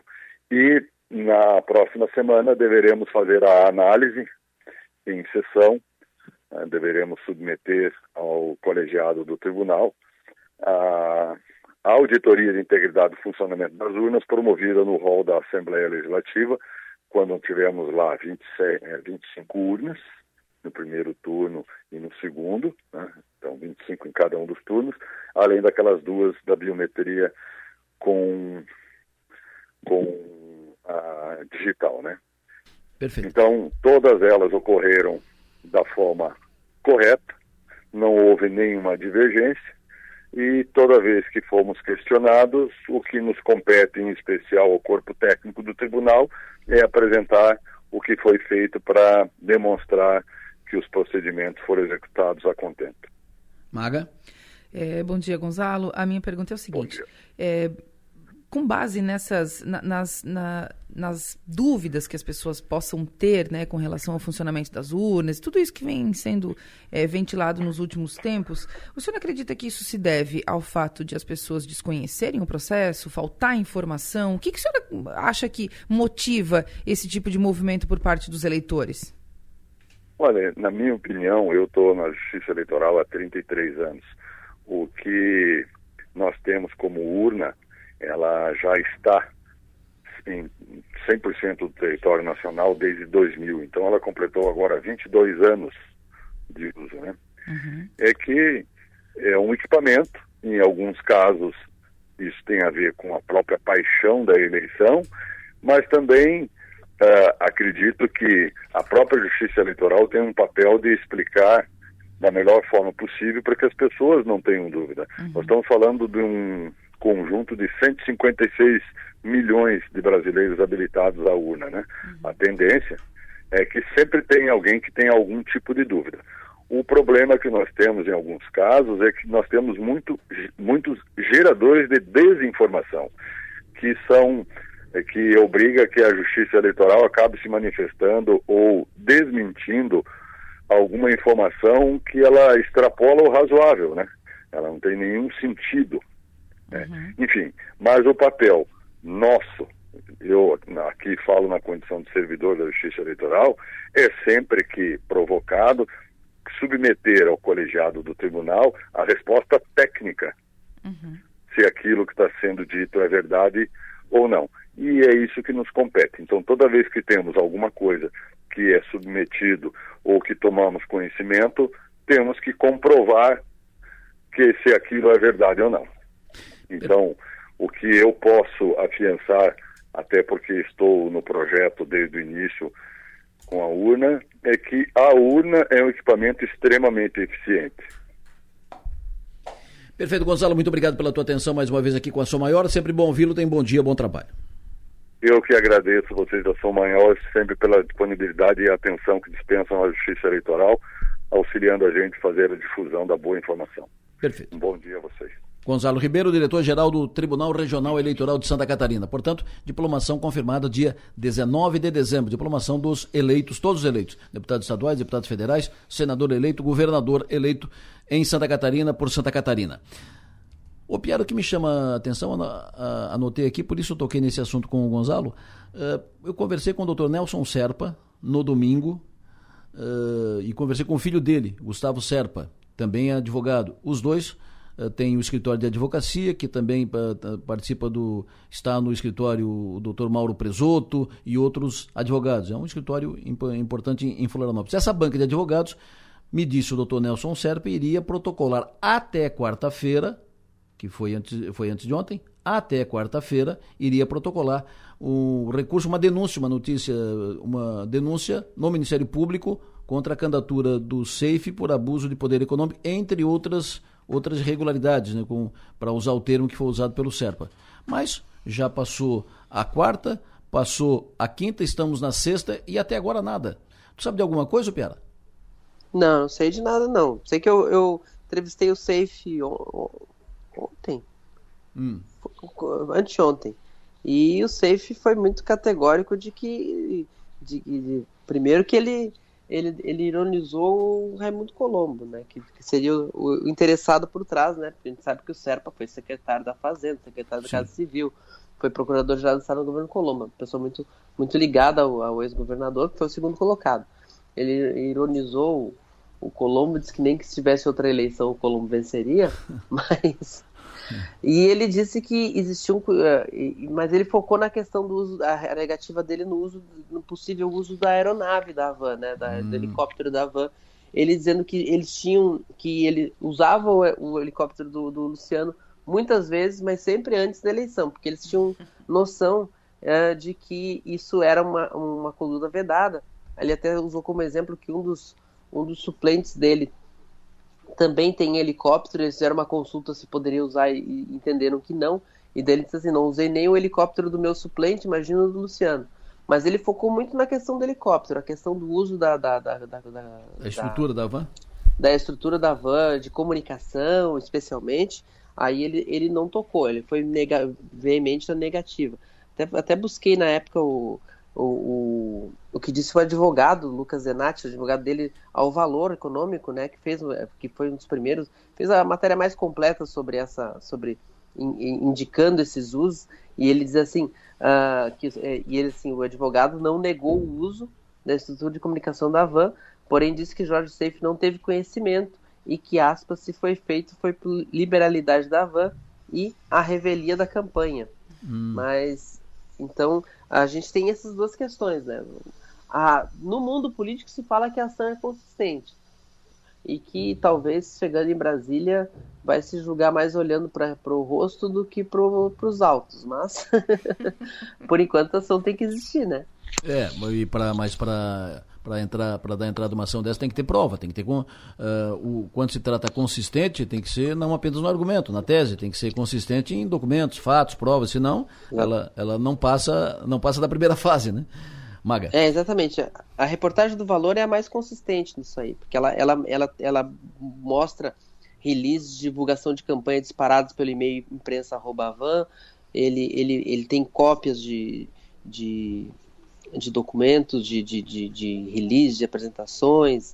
Uh, é, é, o que reuniu mais material agora. Agora, tem que, tem que ver o que, que a peça traz, traz mais. No, no, no, na fala que ele fez, lá pra, na entrevista que eu fiz com ele, o Safe chega a falar que tem gente uh, uh, procurando pessoas ligadas a ele para propor falso testemunho, aquele tipo de coisa. Então, por, por enquanto, tá uma batalha de narrativas. Eu, eu quero ver o processo. Né? Pois é. Quero ver a denúncia se materializar. Maga. É, é, que tudo entra na, na, na, na seara da interpretação também, né? Claro. Então tem, tem, a gente não pode esquecer desse fato. O que, é, o que pode complicar um pouco a vida do Safe é que o próprio Luciano Hang é um cara que se expõe muito, que compra a briga, né? Que vai para a briga. E isso, no afã de tentar ajudar o seu candidato, pode ter cometido algum ato que possa ser interpretado como conduta vedada. Então tem tudo isso. É, é, existe uma diferença entre ter feito porque quis e ter feito porque fez, né? Porque sei lá.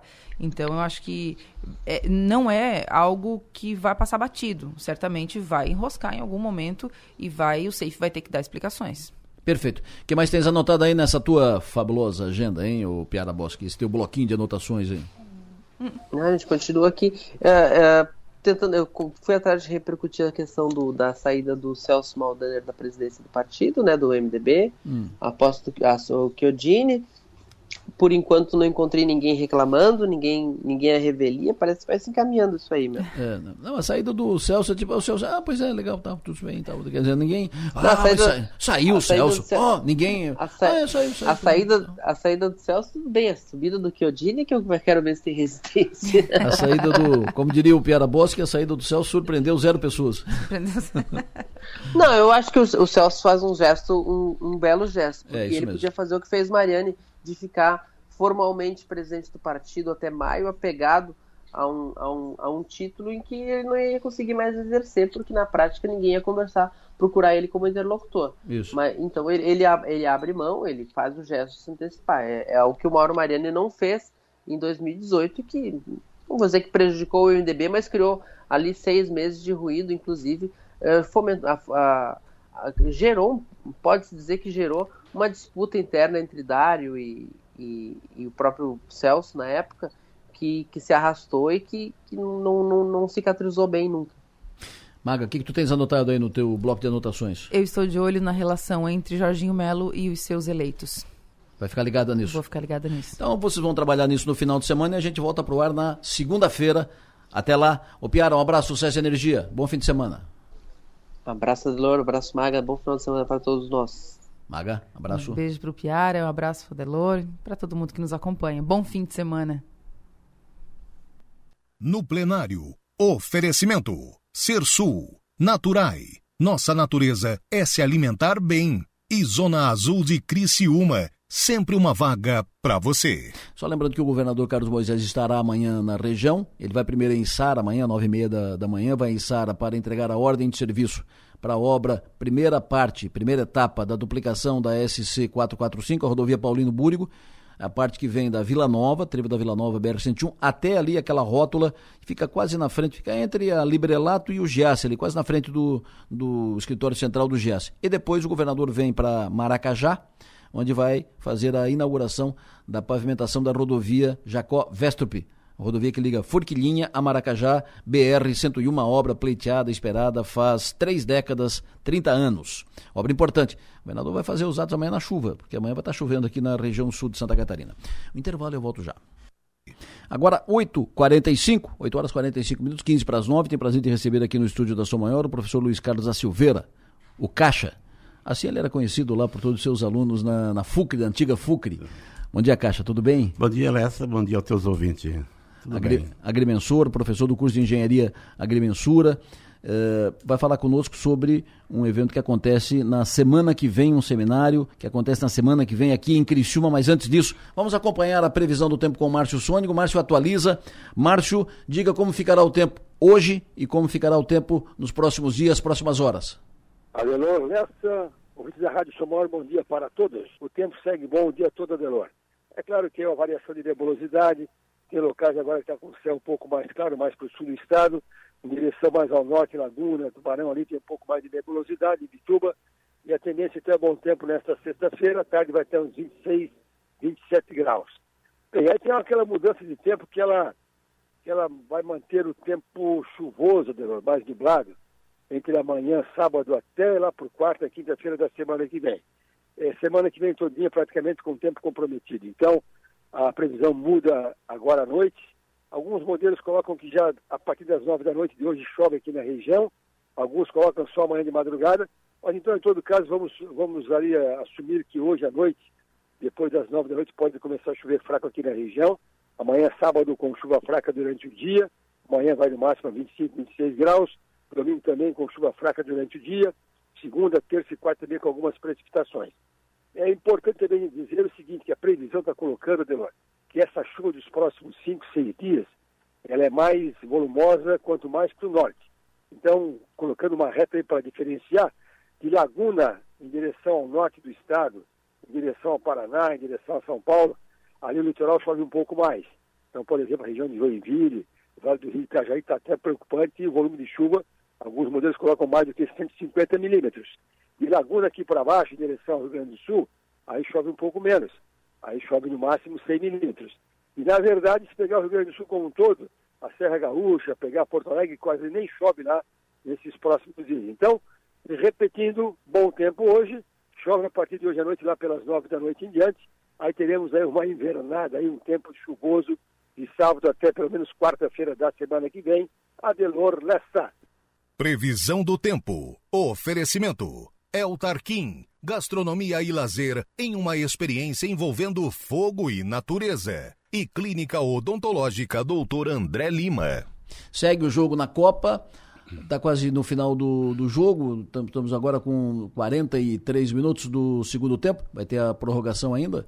É, País de Gales e Irã continua 0 a 0 o jogo. O goleiro do País de Gales acabou de ser expulso, uma entrada estapafúrdia fora, fora da, da grande área, ele foi chutar uma bola e uh, o botou o pé lá em na cabeça do, do jogador do, do Irã e alto, pé alto, e acabou sendo expulso o goleiro do país de Gales. Já trocaram o goleiro, o jogo está indo para o final. Estamos com 43 minutos, 43 minutos e meio do, do segundo tempo. Continua 0 a 0 País de Gales e Irã pela Copa do Mundo do Catar. Caixa, nós vamos ter no, na quinta e na sexta-feira semana que vem um seminário encaminhado pela Federação Nacional dos Engenheiros Engenheiros agrimensores ou engenheiros? Não, engenheiros agrimensores. Engenheiros agrimensores, Federação Nacional dos Engenheiros Agrimensores. Uh, que vai tratar esse seminário que será realizado na quinta e sexta-feira aqui em Criciúma, um seminário na, nacional na SIC. Lessa, esse seminário que nós denominamos de Topografia e Registros Públicos é, vai mostrar as novas legislações é, dos cartórios, algumas delas recentes. Nos últimos dois anos houve uma mudança muito grande no, nos cartórios, né? E a principal delas é a lei de modernização dos cartórios, com a introdução dos registros públicos, públicos eletrônicos, né? que é a lei dos registros públicos eletrônicos. Além disso, vai ser vista a, a CIB que é um tipo um CPF para os imóveis. Todos os imóveis, rural ou urbano, vai ter uma identificação própria para todo o país, que é denominado de CIB. E para ter este CIB, o imóvel tem que estar tá cadastrado no cartório com as coordenadas, né? feita por um profissional de, de topografia. Então nós temos é, legislações muito recentes, algumas delas de dois meses atrás, as principais são de dois anos para cá, tá? que introduziu o, o Sinter, que é o Sistema Nacional de Gestão de Informações Territoriais, que é o georreferenciamento de todos os imóveis, né? Uhum. tanto rural quanto urbano. Na área rural já está em andamento há algum tempo, né? E no ano de 2025 é, encerra, ou seja, todos os imóveis têm que estar tá com as coordenadas oficiais. E os imóveis urbanos é, iniciam agora. Então saiu a legislação para o cadastro urbano, né? De imóveis urbanos, é, que deverá ser levado a cartório para receber este, este CIB. E um dos motivos também do seminário é uma interação entre os profissionais de topografia, os tabeliões e registradores, para que mutuamente né, façam um bom trabalho. Então, é, os cartórios levaram algum tempo para se modernizar. Há pouco tempo atrás ainda era na máquina de escrever. Certo. Né? Inclusive alguns episódios pitorescos, por exemplo, é, na época não podia ter rasura né, nas matrículas, escrituras, né? E então se fazia uma correção no final. Então teve um caso bastante pitoresco, né, de um escrivão lá de, de Cocal, e o nome do cidadão era Diogo. Ele foi bater Diogo e a máquina não bateu correto, ficou Digo. Digo. É. Aí ele pensou, pensou e corrigiu no final. Onde digo? Digo, digo, Diogo. Era assim. E, a, mas tem muita coisa para ser modernizada ainda, além dessa lei de modernização que está entrando em vigor a partir de janeiro do próximo ano. É o caso das transcrições imobiliárias. Antes da Constituição de 1888, nós podíamos fazer uma transcrição com vários imóveis. Por exemplo, eu podia ter um imóvel em Uruçanga, um imóvel em Criciúma, claro. um imóvel em Siderópolis. Aí, com a Constituição de 88, é, passou a ser matrícula e é apenas um imóvel por matrícula. E existem muitas transcrições ainda. Né? É, e hoje, quando a gente pega uma certidão de uma transcrição, demora algum tempo, que a grande maioria delas não estão digitalizadas. Tá? Hum. Então, nós vamos é, tratar da regularização fundiária através da REURB, que é um mecanismo usado pelas prefeituras para regularizar os imóveis invadidos, e, de certa forma irregulares, né? Sim. Ah, o governo do estado vai mostrar os, o programa Terra Legal, que é a regularização de imóveis rurais pelo governo do estado, e o Tribunal de Justiça do estado de Santa Catarina vai mostrar o programa Lar Legal, que seria a regularização dos imóveis urbanos. Nós temos também a Receita Federal, que é a gestora do Sinter e também do CIB, que vai mostrar a atuação da Receita Federal junto aos cartórios, né, exigindo então a, a, implantação do CIB, que é a grande novidade hoje no setor imobiliário. Nós temos também é, as normas técnicas da BNT na área de engenharia, os procedimentos de engenharia para se efetuar esse trabalho. Então, durante dois dias, nós vamos debater todos esses assuntos. E é, é multifinalitário o evento, então, assim, o próprio cidadão comum ele pode participar também do evento. Então, assim, é, alguns têm dúvida quanto à extinção de condomínio. Né? Por, por, exemplo, é, hoje é muito comum falecer o pai ou a mãe e não se fazer a partilha pelo alto custo do processo cartorial. Então, na reforma do, do cartório, nas, foi introduzida, inclusive, parcelamento desses custos né, por, pelos registradores. E, e uma, uma família lá que tem um condomínio de cinco, seis pessoas lá, atualmente eles podem extinguir o condomínio após cinco anos nas áreas rurais através do processo de extremação.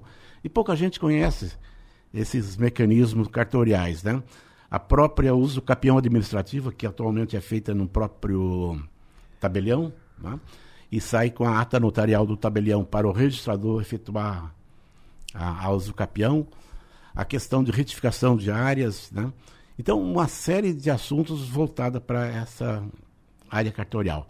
Nós vamos ter aqui, além do desembargador de justiça, doutor Celso de Oliveira, que é do Tribunal de Justiça de Santa Catarina, é, profissionais da Secretaria de Agricultura, e o INCRA, que vai mostrar, em função dessas mudanças de legislação, as novas atitudes do INCRA na questão do imóvel rural.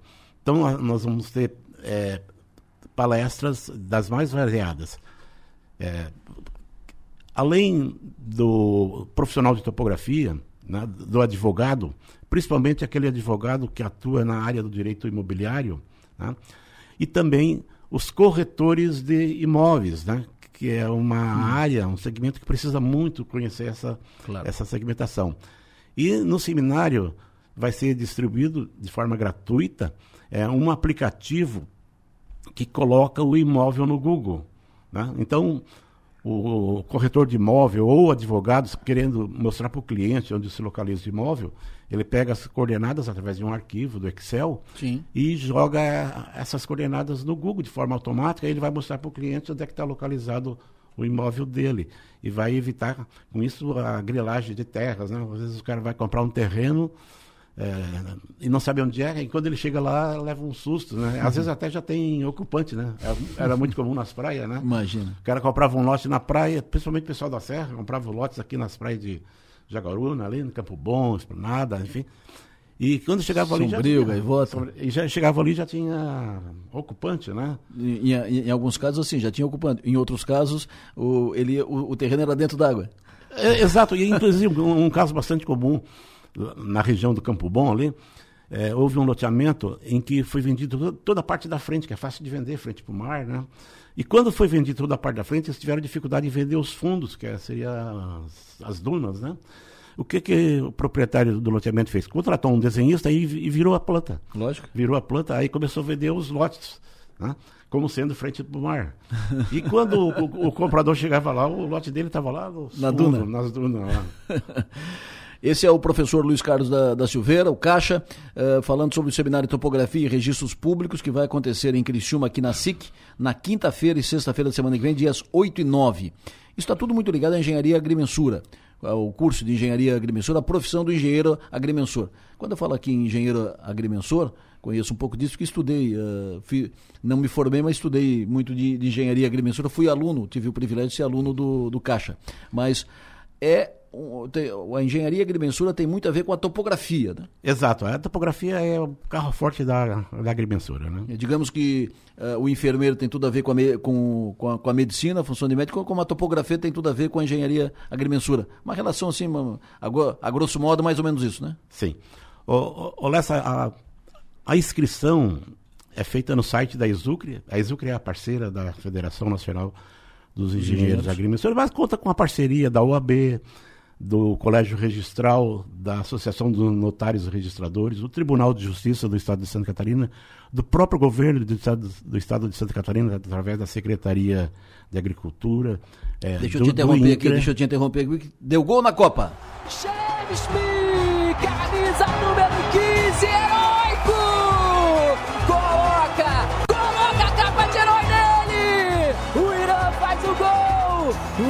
Minutos finais, nos acréscimos, histórico! No último minuto da prorrogação, o Irã fez 1 a 0 em cima do país de Gales. 1 a 0 um minuto, minuto. faltava um minuto para fechar ah, os nove minutos de, de, de prorrogação, 1 a 0 para o Irã. Desculpe te interromper, pode concluir. Então, assim, então entra no site da, da Exuc, faz a, faz a inscrição, né?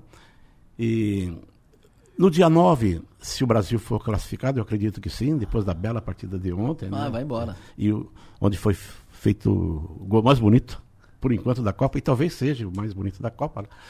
Então, é, vai ter um intervalo do meio-dia até as duas, 14 horas, 14h30, para o pessoal ver o jogo, né, assistir o jogo através de um telão, ou se alguém quiser sair para um restaurante na região, né, assistir o jogo e depois retornar para, para o seminário.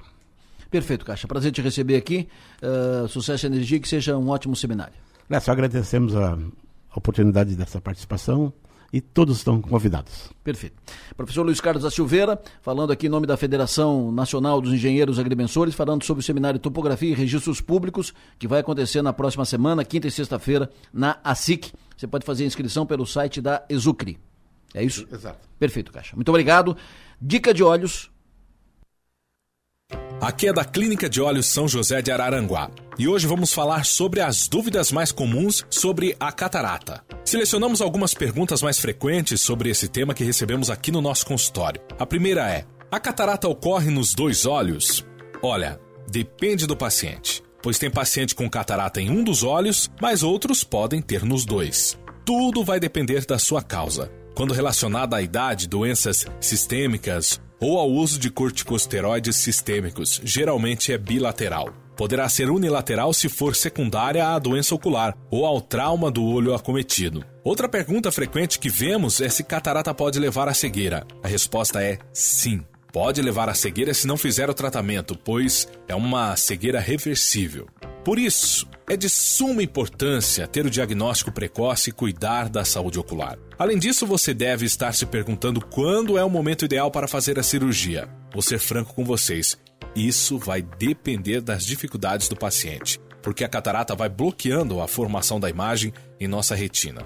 Então, quem tem a sua atividade diária afetada é importante fazer a cirurgia. Assim, além de não correr o risco de ficar cego, o paciente volta a ter qualidade de vida. Até porque, além de retomar a rotina normalmente, o paciente em geral não precisa usar mais óculos. E fiquem tranquilos, a catarata não volta após o procedimento cirúrgico. Não há outro tipo de tratamento para catarata além da cirurgia. Por isso, não caia em propagandas enganosas, querendo vender remédios ou exercícios para a cura da catarata, porque isso é uma grande cilada com fins comerciais apenas, sem nenhum interesse em cuidar de sua doença.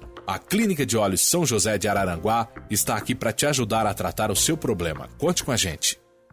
Perfeito. E o Irã fez o segundo gol 2 a 0 na prorrogação. Em um minuto, o Irã fez 2 a 0 O jogo estava 0 a 0 indo para a final. 9 minutos de prorrogação. Já estava em 8 minutos. O Irã fez um. Aí o juiz deu mais um tempinho. O Irã foi lá e fez dois. Eu não quero colocar a culpa na, na, nas costas do goleiro reserva, mas dois, cinco minutos antes foi expulso o goleiro titular e o reserva foi pro gol. E aí, de repente, o Irã foi lá e fez dois gols. O Irã uma vitória inédita, histórica. O Irã está vencendo o país de Gales. Acabou o jogo agora, terminou o jogo, agora o jogo da Copa. Toda a vibração! Um momento tão difícil que passa o Irã. Olha o Gareth Bale. É, eles sabem. Eles sabem que o sonho praticamente acabou, porque o último jogo é contra a Inglaterra na próxima rodada. E esse cara aí, hein, gente, Carlos Queiroz, de 2011 a 2019 na seleção do Irã, ele sai e volta em setembro. Dois meses atrás ele volta para a seleção. Ele conhece muito bem esse time. O Irã venceu. O Irã foi heróico, histórico. Portanto, o jogo terminou agora, o jogo na Copa, 2 a 0 Irã em cima do país de Gales. Hoje é dia 25, 25 de novembro. Está fazendo um mês hoje que nós perdemos a Suzana Naspolini, jornalista Suzana Naspolini. Além de competente, criciumense, eh, tive o privilégio de trabalhar com ela um bom tempo, grande jornalista. Ela é uma figura, hum, figura única. Ela foi trabalhar no Rio de Janeiro, na Globo do Rio, e lá ela se consolidou como uma grande profissional, reconhecida em todo o Rio de Janeiro pelo, pelo seu jeito de fazer, um trabalho muito comunitário, muito forte. E pelas relações que fez. Quando ela faleceu, isso ficou evidente pela, na, na televisão, nas matérias, na, nos, em tudo que foi ap apresentado. A emoção, por exemplo, da Renata Vasconcelos e do Bonner, no Jornal Nacional, da Globo, quando colocaram no ar a, a matéria da morte, so, sobre a Suzana pela sua morte. E quando terminou a matéria, a Renata, visivelmente emocionada, uh, tremendo queixo, não conseguiu dizer boa noite, mostrou o que a Suzana construiu, o que ela fez, como ela fez e como foram as suas relações ao longo de todo o seu tempo. E a Suzana uh, será homenageada no Rio de Janeiro, e isso mostra o quanto ela foi importante no Rio, com nome, seu nome em obras públicas que já tem data para inauguração. Nesse fim de semana, por, por, exemplo, já uma, uma creche terá o nome da Suzana. Maria Dalfarra Naspolini, ex-vereadora de Criciúma, ex-vice-prefeita, mas acima de tudo, diante de tudo isso, professora Maria Dalfarra Naspolini. Prazer ouvi-la, Maria. Bom dia. Bom dia, Delor, e bom dia para todos os meus queridos aí de Criciúma, teus ouvintes, com certeza estão nos ouvindo agora. Muitas saudades, mas por enquanto maior necessidade de ficar por aqui ainda. Perfeito. Me fale sobre, uh, primeiro, uh, essa inauguração de amanhã. Essa é uma obra, teremos mais outras duas, né? Olha, eu, que, eu, que eu saiba, já são cinco obras previstas e aprovadas. Maravilha. Essa de amanhã é a inauguração de uma creche, eu vou estar lá com a Suzana, eles têm muita presença. Tem uma praça, eu não sei é, precisar os bairros, porque eu conheço poucos bairros daqui, mas tem uma praça de 80 mil metros quadrados, tem um parque, tem uma biblioteca numa favela daqui também, que eu não sei precisar o nome, e tem uma medalha também de honra ao mérito, uma coisa parecida com isso que a gente tem em Criciúma, que vai ser, vai ser entregue para nós, mas que é uma homenagem póstuma para ela, na Câmara de Vereadores aqui do Rio de Janeiro. Então, é, tem algumas assim homenagens alinhadas e encaminhadas, e a primeira delas é essa de amanhã, a inauguração de uma creche. E vai ter um busto de bronze da Suzana na entrada dessa creche também linda, que coisa linda, que, que maravilha, que bonito, que reconhecimento. Uh, Maria, me fale, tu, tu tá no Rio, no, no, Rio de Janeiro e agora com a, com a tua neta, evidente, dando, dando, apoio isso. aí, que, o apoio necessário nesse momento tão, tão delicado, né? Uh, e me fale da, da relação aí, da, da receptividade, uh, do, do que a Suzana construiu aí nesse período no Rio de Janeiro. Pois é, a surpresa para mim também, porque eu, na verdade, eh, eu, eu vi a Suzana todos os dias para o trabalho, voltando do trabalho. Ela não comentava muito o que, que acontecia nesse trabalho. Eu tinha parado até de ver, porque cada vez que eu vi os programas dela eu ficava assustada, porque subia em árvore, andava de chalete, não sei o quê. Eu pensava comigo lá de Criciúma, descendo... essa guria se machuca, o que que eu faço daqui? Descendo, descendo a ladeira de carrinho de, é, de rolimã? É, é, é, se perdendo na curva ainda. Isso. Eu pensava, se ela se machucar, o que, que eu faço dessa distância que eu estou aqui para cuidar da Suzana? Então eu parei de ver porque realmente era um, a cada dia era um susto, né? O que eu podia perceber depois, logo, né, quando ela começava os trata, o tra, começou o último tratamento dela, que daí eu vim para cá, eu fiquei indo e voltando de março até agosto, daí no dia 20 de agosto eu vim para cá e não tive mais coragem de voltar porque eu comecei a a sentir que as coisas não iam bem, fiquei direto aqui e de vez em quando a gente dava uma saidinha, de, né, quando ela estava um pouco melhor e a gente percebia era o quanto ela era ah, reconhecida nos lugares onde a gente andava e o quanto ela era querida, quanto ela era, era reconhecida nos seus valores assim de trabalho, de relacionamento com as pessoas. Eu ficava encantada com aquilo e muitas vezes cansada também, porque eles ficavam, ficavam, ficavam conversando eu come... e saía de perto e saía andando. Mas é, é, foi uma coisa muito bonita, realmente. Foi uma coisa muito bonita, de carinho mesmo, sabe? As pessoas o dia inteiro naquele dia, nós ficamos, era para ter saído daqui um pouco mais cedo, saímos já à noite, porque não teve como não, não, não deixar as pessoas se aproximarem e, e fazerem a sua homenagem para Suzana. Pois é. Uh, eu estava ali no, no, no, na despedida aqui no cemitério municipal e fiquei muito, ah. muito tocado, muito emocionado com o teu depoimento ali, né, com, como mãe, naquele momento tão eh, e evidentemente tu cansada, né, tomada pelo, pelo cansaço, pelo estresse de toda a situação dos últimos dias, de tudo isso e tal. E o teu depoimento foi absolutamente comovente, né? Foi absolutamente emocionante, né? Tu falou com, tu, tu, tu falou com o coração, né? E a impressão assim que uh, a Suzana presente ali, né, por tudo que por todo o histórico que tu que tu relatou ali, muito tudo muito bonito. Que bom, que bom eu me senti até no dever de fazer isso, sabe? Porque é, eu vi o carinho das pessoas quando eu cheguei. Eu também fiquei bastante surpresa, cansada mesmo, como tu disse. Foi uma viagem de 18 horas daqui, de van até Criciúma e direto praticamente para o cemitério. Chegamos uns minutos antes só para tomar uma ducha. E, mas eu sentia o carinho, a comoção das pessoas também. Ela saiu de Criciúma, tu sabe disso, a Delor convivesse bastante com ela, mas na verdade ela nunca se desvinculou de é Criciúma. Ela arrumava todos os pretextos que ela podia, era dia dos pais, dia das mães, da Páscoa, do Natal, aniversário de um, aniversário do outro, ela arrumava sempre pretextos para estar lá, porque ela tinha um, um, uma paixão por Criciúma, na verdade, era uma paixão mais do que outra coisa. E eu percebi isso nas pessoas. Digo, não, eu tenho obrigação de relatar o que está acontecendo, porque eles foram, a partir da, da tua divulgação, inclusive, que eu quero te agradecer, mas eles não sabiam de toda a história, né, de tudo que a gente vinha passando esses últimos tempos. Eu me senti que bom, se, se, se tu acolhesse dessa forma, eu espero que os outros também tenham entendido. Porque o padre Antônio me falou que na chegada ele, ele um senhor foi, foi ao encontro dele, tu vê, ó, quem está falando é a mãe dela, ela perdeu a filha, a filha está lá no caixão isso, isso. e ela está lá falando. Isso, isso. ela está lá falando. E que o, padre me contou que disse para ele, pois é, mas ela tem fé, ela está triste, está sofrendo, mas ela não está desesperada. É isso mesmo. Então, eu acho que foi, foi que bom que vocês gostaram e que vocês entenderam. Meu espírito foi esse mesmo informar o meu povo, a minha terra, a minha gente, que eu já estava longe há tempo, de tudo que estava se passando, afinal, até para fortalecer pessoas que passam pela mesma coisa, né? Por tudo isso. Esse câncer aí está sendo uma epidemia dos nossos tempos, infelizmente.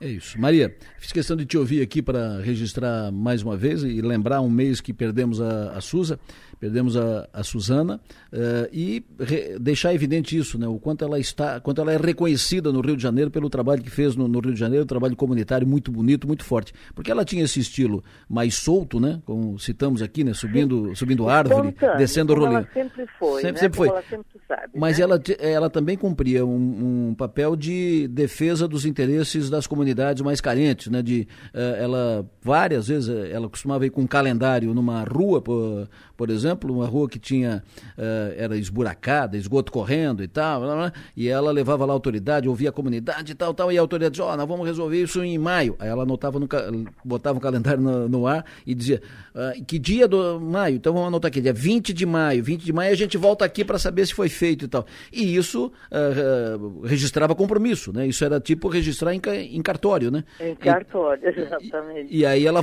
Olha, e, e, a comunidade pegava isso como um instrumento, né? E aí por isso ela é muito e reconhecida. tomando né? rumo, né? Eu, eu, eu vi que dizia isso às vezes, conversando com, com gente que achava que ela fazia um trabalho extraordinário.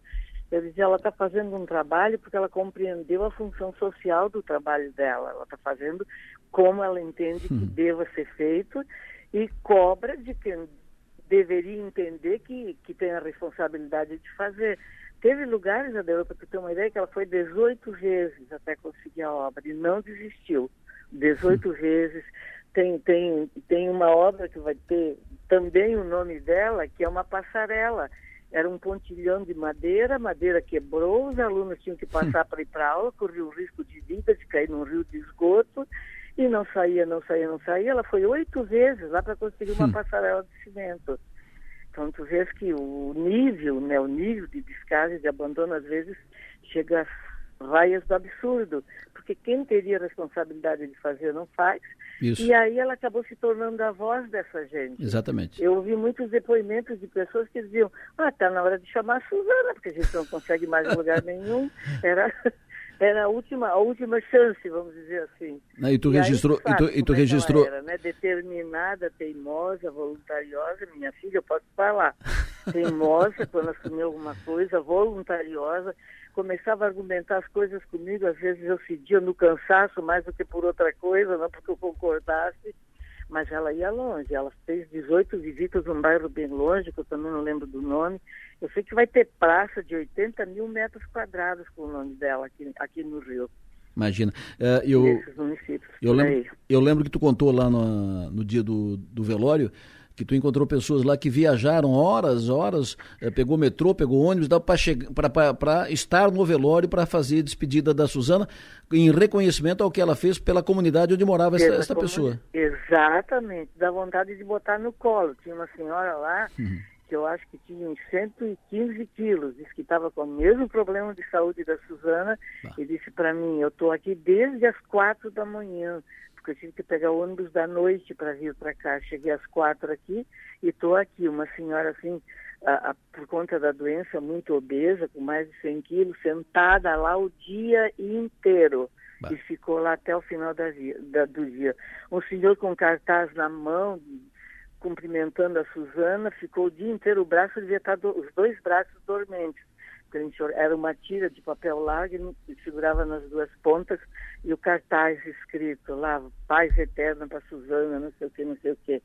E as pessoas que, por extensão, né, acabaram me reconhecendo, acabaram. A, Ju, a Júlia eles já, já conheciam, a maioria das, das pessoas. Mas eu não, eu era uma estranha lá, mas acabaram me reconhecendo também. Aí cada um tinha uma história para contar, sabe? Uma história incrível, assim, sobre o que acontecia e tudo mais. E isso gratifica muito a gente, sabe? Eu, eu hoje, a gente está vivendo assim, um dia de cada vez, é, esperando, porque a gente sempre, nunca perdeu a esperança, a gente tem a esperança que um dia tanto sofrimento, tanta dor se transforme numa saudade boa, afetuosa, carinhosa, e vai acontecer, que eu sei que vai, mas era desse jeito, era desse jeito. A hum. gente ajuda a gente a superar, entendeu? Claro. Que a gente, eu, eu acredito, sabe, Adelor, não sei se pode dizer isso, eu acredito e isso me ajuda também a, a, a me situar num momento como esse que a gente tem a ilusão que os nossos filhos são nossos, eles não são, né? Isso já é dito em prós diversos há muito tempo. Eles não são nossos. Eles chegaram na nossa casa por um, um gesto de confiança do Senhor da vida, daquele que é o autor da vida, que é Deus. Nós não, nós não sabemos criar pessoas, né? Nós somos colaboradores na obra da criação então Deus colocou a Suzana na família minha e do Fulvio para criar, para uhum. sustentar, para amar, para formar e tudo. Mas Deus chegou e disse, não, ela está pronta, está pronta, eu vim buscar minha filha, ela não é de vocês, ela é minha, ela é minha obra. É. E levou a nossa filha, estava pronta, eu acho que foi forjada na dor e no sofrimento, né? Uma pessoa que assim mesmo conseguiu fazer o que fez em pouco tempo, viveu 49 anos, ela é de 72, faria 50 agora, dia 20 de dezembro. Não chegou aos 50, já tinha até programado uma missa para o dia da, do aniversário dela. Mas a vida dela, apesar de curta, foi muito intensa. intensa. Ela era do, de temperamento, assim, né? Ia quieta, intensa, agitada. E fez muito mais do que muita gente faz em 80, 90. Então, uhum. nós contamos o tempo de um jeito, o tempo de Deus é outro. E eu quero acreditar isso. A Suza estava pronta, chegou de sofrimento. Ele a recompensou e a levou para um lugar onde esse sofrimento não existe mais e onde ela está feliz, junto com o pai, que já está lá. E a gente por aqui vai levando, né? Uhum. Vai levando com paciência, paciência, paciência de novo, até a gente superar e retomar a vida do jeito que a gente precisa. Maria, muito obrigado pela, pelo teu depoimento aqui, sempre bom te ouvir, um abraço muito forte, dá um beijo na Júlia e re, reforçando o que dissesse, né? A Suza viveu por aqui 49 anos, mas foi um tempo intenso, ela viveu intensamente cada dia da, da sua vida e ela é, trabalhou muito pelas pessoas, deixou um belo, uma, uma bela folha de serviços, eh, uma, de serviços prestados Principalmente para a filha dela, né? comunidade. Né? um exemplo para a filha dela. Isso. Obrigada, Delora. Obrigada, eu estou à disposição sempre. As festas de Natal a gente vai passar em Criciúma, se Deus quiser, a Júlia e eu.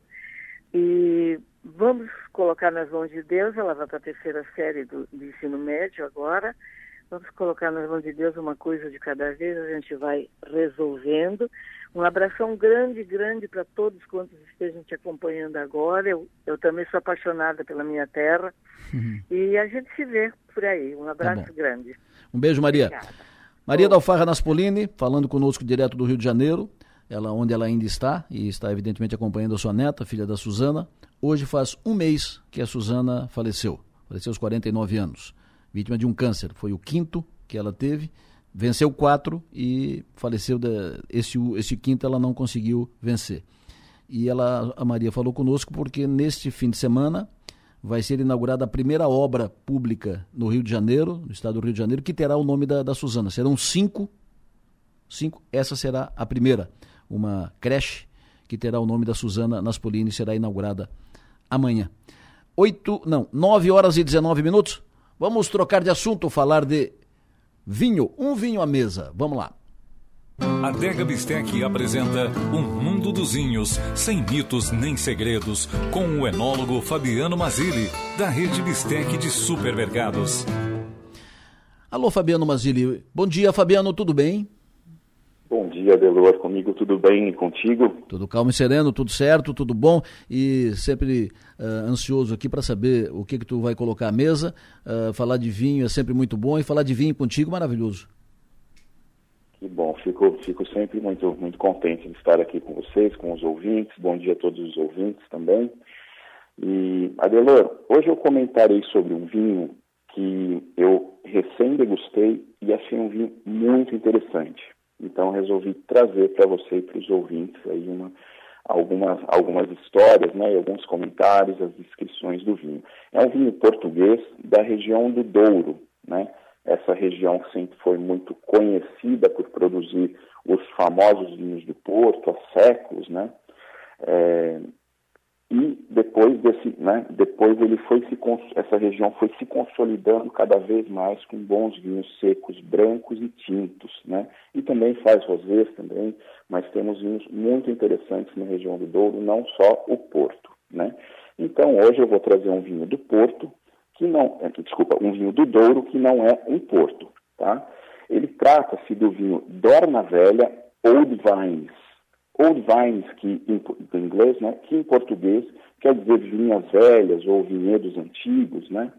É, essas vinhas, Adelô, que chegam até 80 anos de idade, né? então foram plantadas já há muito tempo, as vinhas estão muito maduras, dão aqueles cachinhos pequenos com uvas concentradas, realmente muito ricos de aroma. Né? Então, Old Vines, Dona Velha, eu vou comentar hoje com vocês. Esse vinhedo, Adelor, apresenta uma particularidade, pois na época, na região do Douro, era comum é, o plantio né, é, ser realizado com diferentes variedades de uva no mesmo lote de terra, né, o chamado field blend em inglês, né, é um termo que se usa em inglês, ou seja, a mistura de variedades de uva no campo. Né? Diferente de hoje, é, que cada variedade de uva é plantada sozinha, agrupada em lotes ou talhões, por exemplo, ali na região do Douro, né? a gente vai ter lotes somente com a Turiga Nacional, outros lotes somente com a tinta Roriz, assim por diante. Porque isso facilita muito que cada variedade de uva ela fica pronta, né? É, as uvas amadurecem às vezes um pouco antes, que são chamadas né, é, mais precoces, outras que precisam de mais uma, duas, três semanas, que são as variedades tardias. Então, separar em talhões foi uma, uma, uma das escolhas da vitivinicultura moderna para ter a maturação das uvas, né, é, até a logística da colheita é, feita de forma bem organizada e bem precisa. Então, esse plantio com dezenas de variedades de uvas misturadas foi feito propositalmente ali há mais de 80 anos atrás. Outra particularidade, Adelor, é a fermentação alcoólica, né? Depois da colheita, é, são levados aos tanques e essa mistura é, de uvas é colhida toda ao mesmo tempo, né? E é fermentada ao mesmo tempo, no mesmo tanque. Ou seja, é o que a gente chama de uma cofermentação de diferentes variedades, né? Que aporta muita complexidade é, ao vinho e o deixa muito interessante, porque uma vai estar um pouquinho ainda é, não tão madura, a outra já já está madura, a outra um pouquinho além, já já assim, com aquela com aquelas notas de comporta. Então isso vai dar uma grande complexidade é, ao vinho após a fermentação, né? Outra outra né, outra coisa que me chamou atenção é que as uvas são colhidas à mão e o esmagamento das uvas é feito com os pés, naquele velho é, estilo português, né, Adelor? Como se fazia, né? E depois as grandes, as grandes prensas modernas, aí elas imitam aquela prensagem sem é, esmagar demais que os pés faziam, né? Para não não estourar sementes, não trazer amargor para o vinho. Então, esse vinho colhido à mão e esmagado com os pés. Mais uma particularidade. Perfeito. Depois de fermentado, ele estagia por 10 meses em barricas novas de carvalho francês, Porém, ao invés de ser aquelas barricas que a gente está acostumado a ver, de, 20, é, de 225, 227 litros, são barricas de 500 litros. Né? Então, esse vinho é cheio de é, particularidades que deixa ele realmente muito diferente, muito complexo, muito bom. Então vamos lá, Delora. O nosso vinho de hoje é o Dorna Velha Old Vines, do produtor Quinta do Silval. Denominação de origem protegida Douro, é um vinho tinto, seco, da safra 2017, já está com 5 anos. É elaborado com uma mistura de mais de 10 uvas nativas portuguesas, todas plantadas misturadas no campo e cofermentadas, como eu acabei de explicar. Possui 14,5 de teor alcoólico, né? é um vinho bem potente em termos de álcool. Né? É um vinho com uma, uma cor muito intensa, é um vinho com uma intensidade colorante alta. E nariz traz bastante frutas negras, frutas vermelhas bem maduras, remete ali a compota, né? remete a cereja negra, mirtilho, a mora, e traz é, um floral bem marcado que remete a violeta também.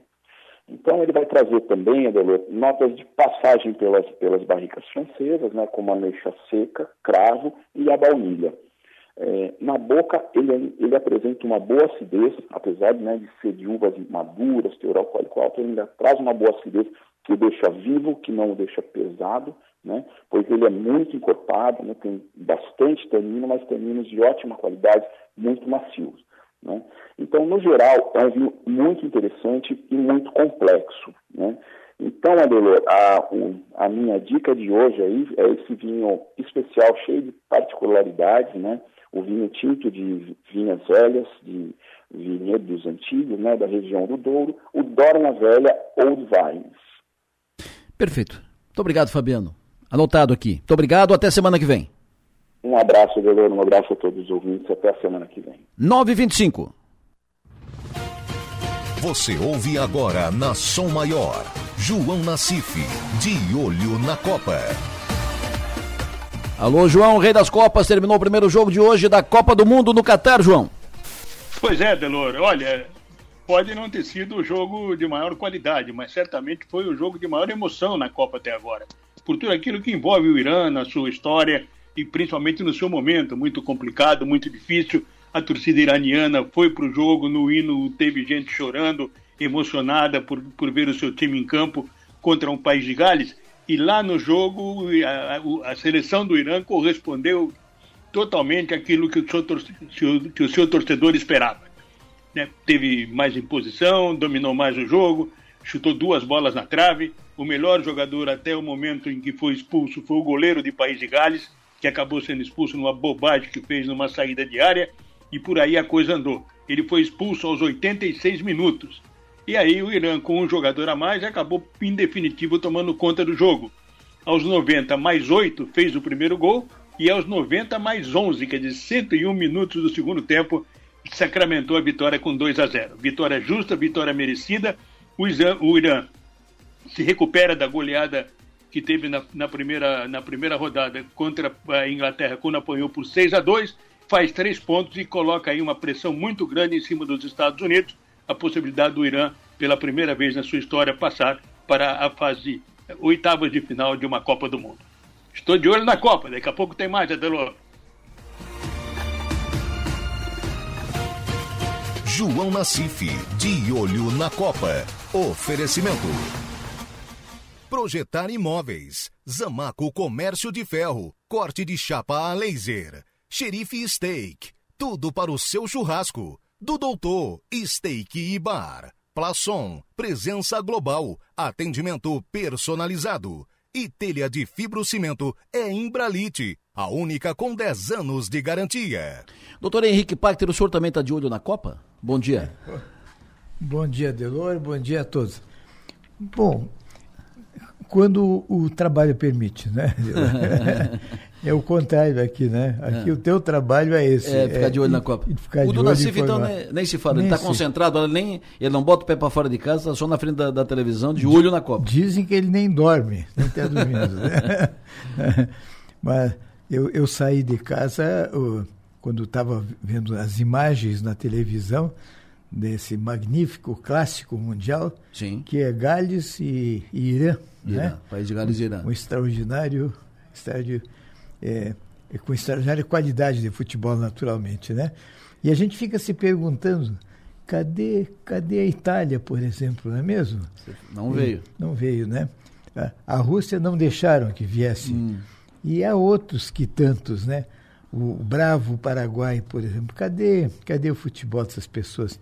E, e tem outros e que tem, foram que pode ficar aqui e, nessa fase. E, tem, e tem gente que está procurando até hoje futebol, por exemplo, da Argentina, né? Isso. Parece que não veio, né? Isso. e assim por diante. Mas, mas nesse, nesse terreno de futebol, Adelor, eh, eu estava pensando hoje de manhã eh, nos idos de 71, 72, quando em Criciúma, nós, eh, com grande trabalho, nós fizemos a primeira jornada médica do interior de Santa Catarina. Na ocasião, eu era presidente da Associação da Regional Médica da Zona Carbonífera e contava com a colaboração do Dr. Raimundo Pérez, que foi tesoureiro dessa nossa campanha, Davi Luiz Boianoski e Luiz Fernando da Fonseca Girão, que fizeram, elaboraram toda a programação científica, Oscar de Aragão Paz, que fez a parte social, digamos assim, todos já falecidos, e foi uma jornada magnífica, culminando com a apresentação de uma peça, A Malcriação do Mundo, do jornalista Sérgio Jockman, de Porto Alegre, que esteve presente aqui na apresentação da sua peça. E a peça tem vários quadros, um deles falando sobre superstição em futebol. Né? Então ele conta uma experiência pessoal. Hum. Ele diz que em 58 ele estava extremamente nervoso pela, proxim, pela proximidade do final da Copa, com o jogo Brasil e Suécia, e ele, para relaxar, vai para uma banheira que ele tinha em casa, de água morna, água tépida, o radinho de pilha, porque não havia televisão é, naquela época para transmitir futebol. É, e ele adormece e quando acorda o Brasil é campeão mundial. Em 62 ele começa a pensar o que que foi, o que que houve de diferente na vida dele em 58 e resolve ir para a banheira de novo no jogo final, né? E não deu outra, Brasil bicampeão do mundo. Deixa esse homem na banheira. É, exatamente. Acontece que os amigos começam. Ô, ô, Sérgio, né, você é um rapaz inteligente, jornalista, dramaturgo, cronista né, de sucesso, radialista, homem de TV, homem dos sete instrumentos. Você se deixa levar por uma superstição boba dessas, né? Deixa de lado esse negócio. Em 66, então, ele decide cancelar a banheira. E deu no que deu, né? O Brasil, infelizmente, eliminado logo de início e por Portugal. Agora, em 70, ele veio com a peça dele aqui para Criciúma, um pouco antes da Copa do Mundo, né? E aí então ele estava dizendo, já estava se preparando devidamente, agora com televisão na banheira, não é mesmo? Um magnífico bar, com todos aqueles vinhos que o Adelor aprecia, não é mesmo? Então ele estava francamente preparado e todo mundo sabe qual foi o resultado do, do qual foi o resultado do futebol como na letra maravilhosa de será que eu vou ter que Será que eu vou ter que ir para a banheira? Vamos ter que começar eu estava tava ouvindo a entrevista com cristianenses que estavam lá. Ou a gente vai para a banheira, ou a gente coloca uma banheira na sala. Na né? sala. uma banheira coletiva, banheira coletiva. os amigos podem querer participar. Imagina, é já pensou? Está aí uma boa ideia a ser lançada daqui não. a quatro anos. Acho né? que não, deixa assim. Como estará a televisão e o rádio daqui a quatro anos, né? Eu, eu anotei alguma coisa enquanto aguardava ali, alguns assuntos, e, e tava, lembrei que na, na, você entrevistou alguns criciumenses que estão lá do outro lado do mundo, né? Isso. Gozando as delícias, né? Do, do ar-condicionado, do, do, do, longe do deserto, né? Agora aquilo tudo parece que é um jardim. E, e eu, eu, não pude deixar de lembrar que está havendo uma, uma grande celeuma em torno da bebida, da, da venda de bebidas é, no, no Qatar, né? E, e eu fico pensando que é, no, no Alcorão, no Corão, que é a Bíblia dos maometanos, né? Sim. É, para estabelecer a proibição, a proibição de beber, tem uma frase eu acho que eles chamam de sura. Tem uma sura que diz o seguinte: uma gota não beberás. Né? No sentido que a pessoa não deve beber uma gota de álcool, não é mesmo? Falando com um amigo meu, Antônio Boabaide, grande advogado e que mora em Florianópolis, é, que está adoentado no momento e que viveu muitos anos aqui em Criciúma a respeito, ele próprio de origem árabe, ele disse, é por isso, diz ele, é por isso que nós todos, árabes, maometanos ou não, colocamos a bebida na boca e cuspimos uma gota. E o resto a gente toma. que diz uma gota não. Uma gota não beberás. Sim, né? uma gota não. não beberás. Significando que não deve tomar nem uma gota de álcool. Ah, né? Ele não está dizendo que não bebe uma garrafa. a interpretação. Nem é, várias. A interpretação sempre equivale, não claro, é mesmo? lógico. Como o assunto é futebol, né, Adelor? Eu lembrei, e sempre lembro, de um jornal, o jornal O Globo, esse jornal para frente que nós temos no Brasil, não é mesmo? Que. É, tão, bem, tão bem falado ultimamente. esse maravilhoso jornal sempre teve colaboradores fantásticos, né? Sim. Ligados ao jornalismo brasileiro. E na, na área de futebol, eles tiveram um, um, um jeito maravilhoso, fora do comum, que escrevia uma coluna, uma página inteira do Globo às segundas-feiras, que era o pênalti de Otelo Caçador. É tão impressionante que ninguém lembra mais o nome do, do cidadão. Se você for ao Google, está lá Otelo Caçador, Otelo Caçador, e não faz menção ao nome dessa, dessa pessoa extraordinária, que era um cartunista e desenhava com extrema facilidade Garrincha e outros nomes grandes da época. E uh, o, ele criou na, na, coluna dele o conceito de placar moral. Hum. Placar moral. Quer dizer, aqui corrigindo os efeitos mais evidentes da realidade, não certo, é mesmo? Certo.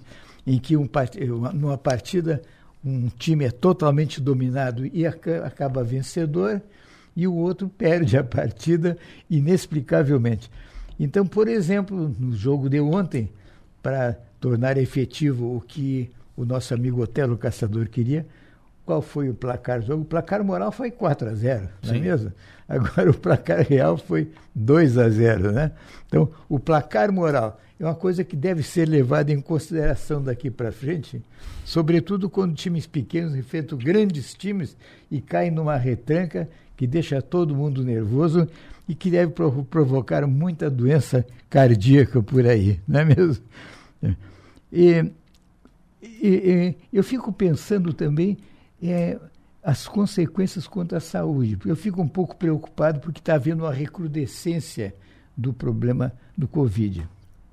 E, e, nós temos uma população imensa e de todo o mundo lá no, no Catar. no Catar e não estamos vendo ninguém de máscara. Eu não vejo ninguém de máscara nas, no jogo de ontem que eu pude apreciar pela televisão. Não me lembra ter visto qualquer pessoa de máscara. Essas pessoas estão aglomeradas em ambientes restritos, ambientes fechados com ar-condicionado por causa do calor, quer dizer, é, e são pessoas que vão voltar de avião, outro local em que as pessoas ficarão isoladas, para todos no os avião lugares vai ter que usar do máscara. mundo. Né? No, no, avião vai ter que usar máscara. É, eu, eu, eu, vi fotos de pessoas. É, é, não, né? já deixa eu me corrigir. Vai usar É. máscara daqui, né? Nos aeroportos aqui do, Daqui, do Brasil exato. e para viagem a partir do Brasil. De lá para cá, pra não sei. É- é- exato. E as fotos que eu vi dentro de avião, Hum. eu vi as pessoas Sem sem, máscara. máscara. É possível que fosse no intervalo para servir uma refeição tal, mas o fato é que, por, mesmo por momentos, as pessoas ficam sem máscara, o que é uma coisa a considerar, e, eh, levando em conta a saúde pública do nosso país, quando esse pessoal retornar, não é verdade?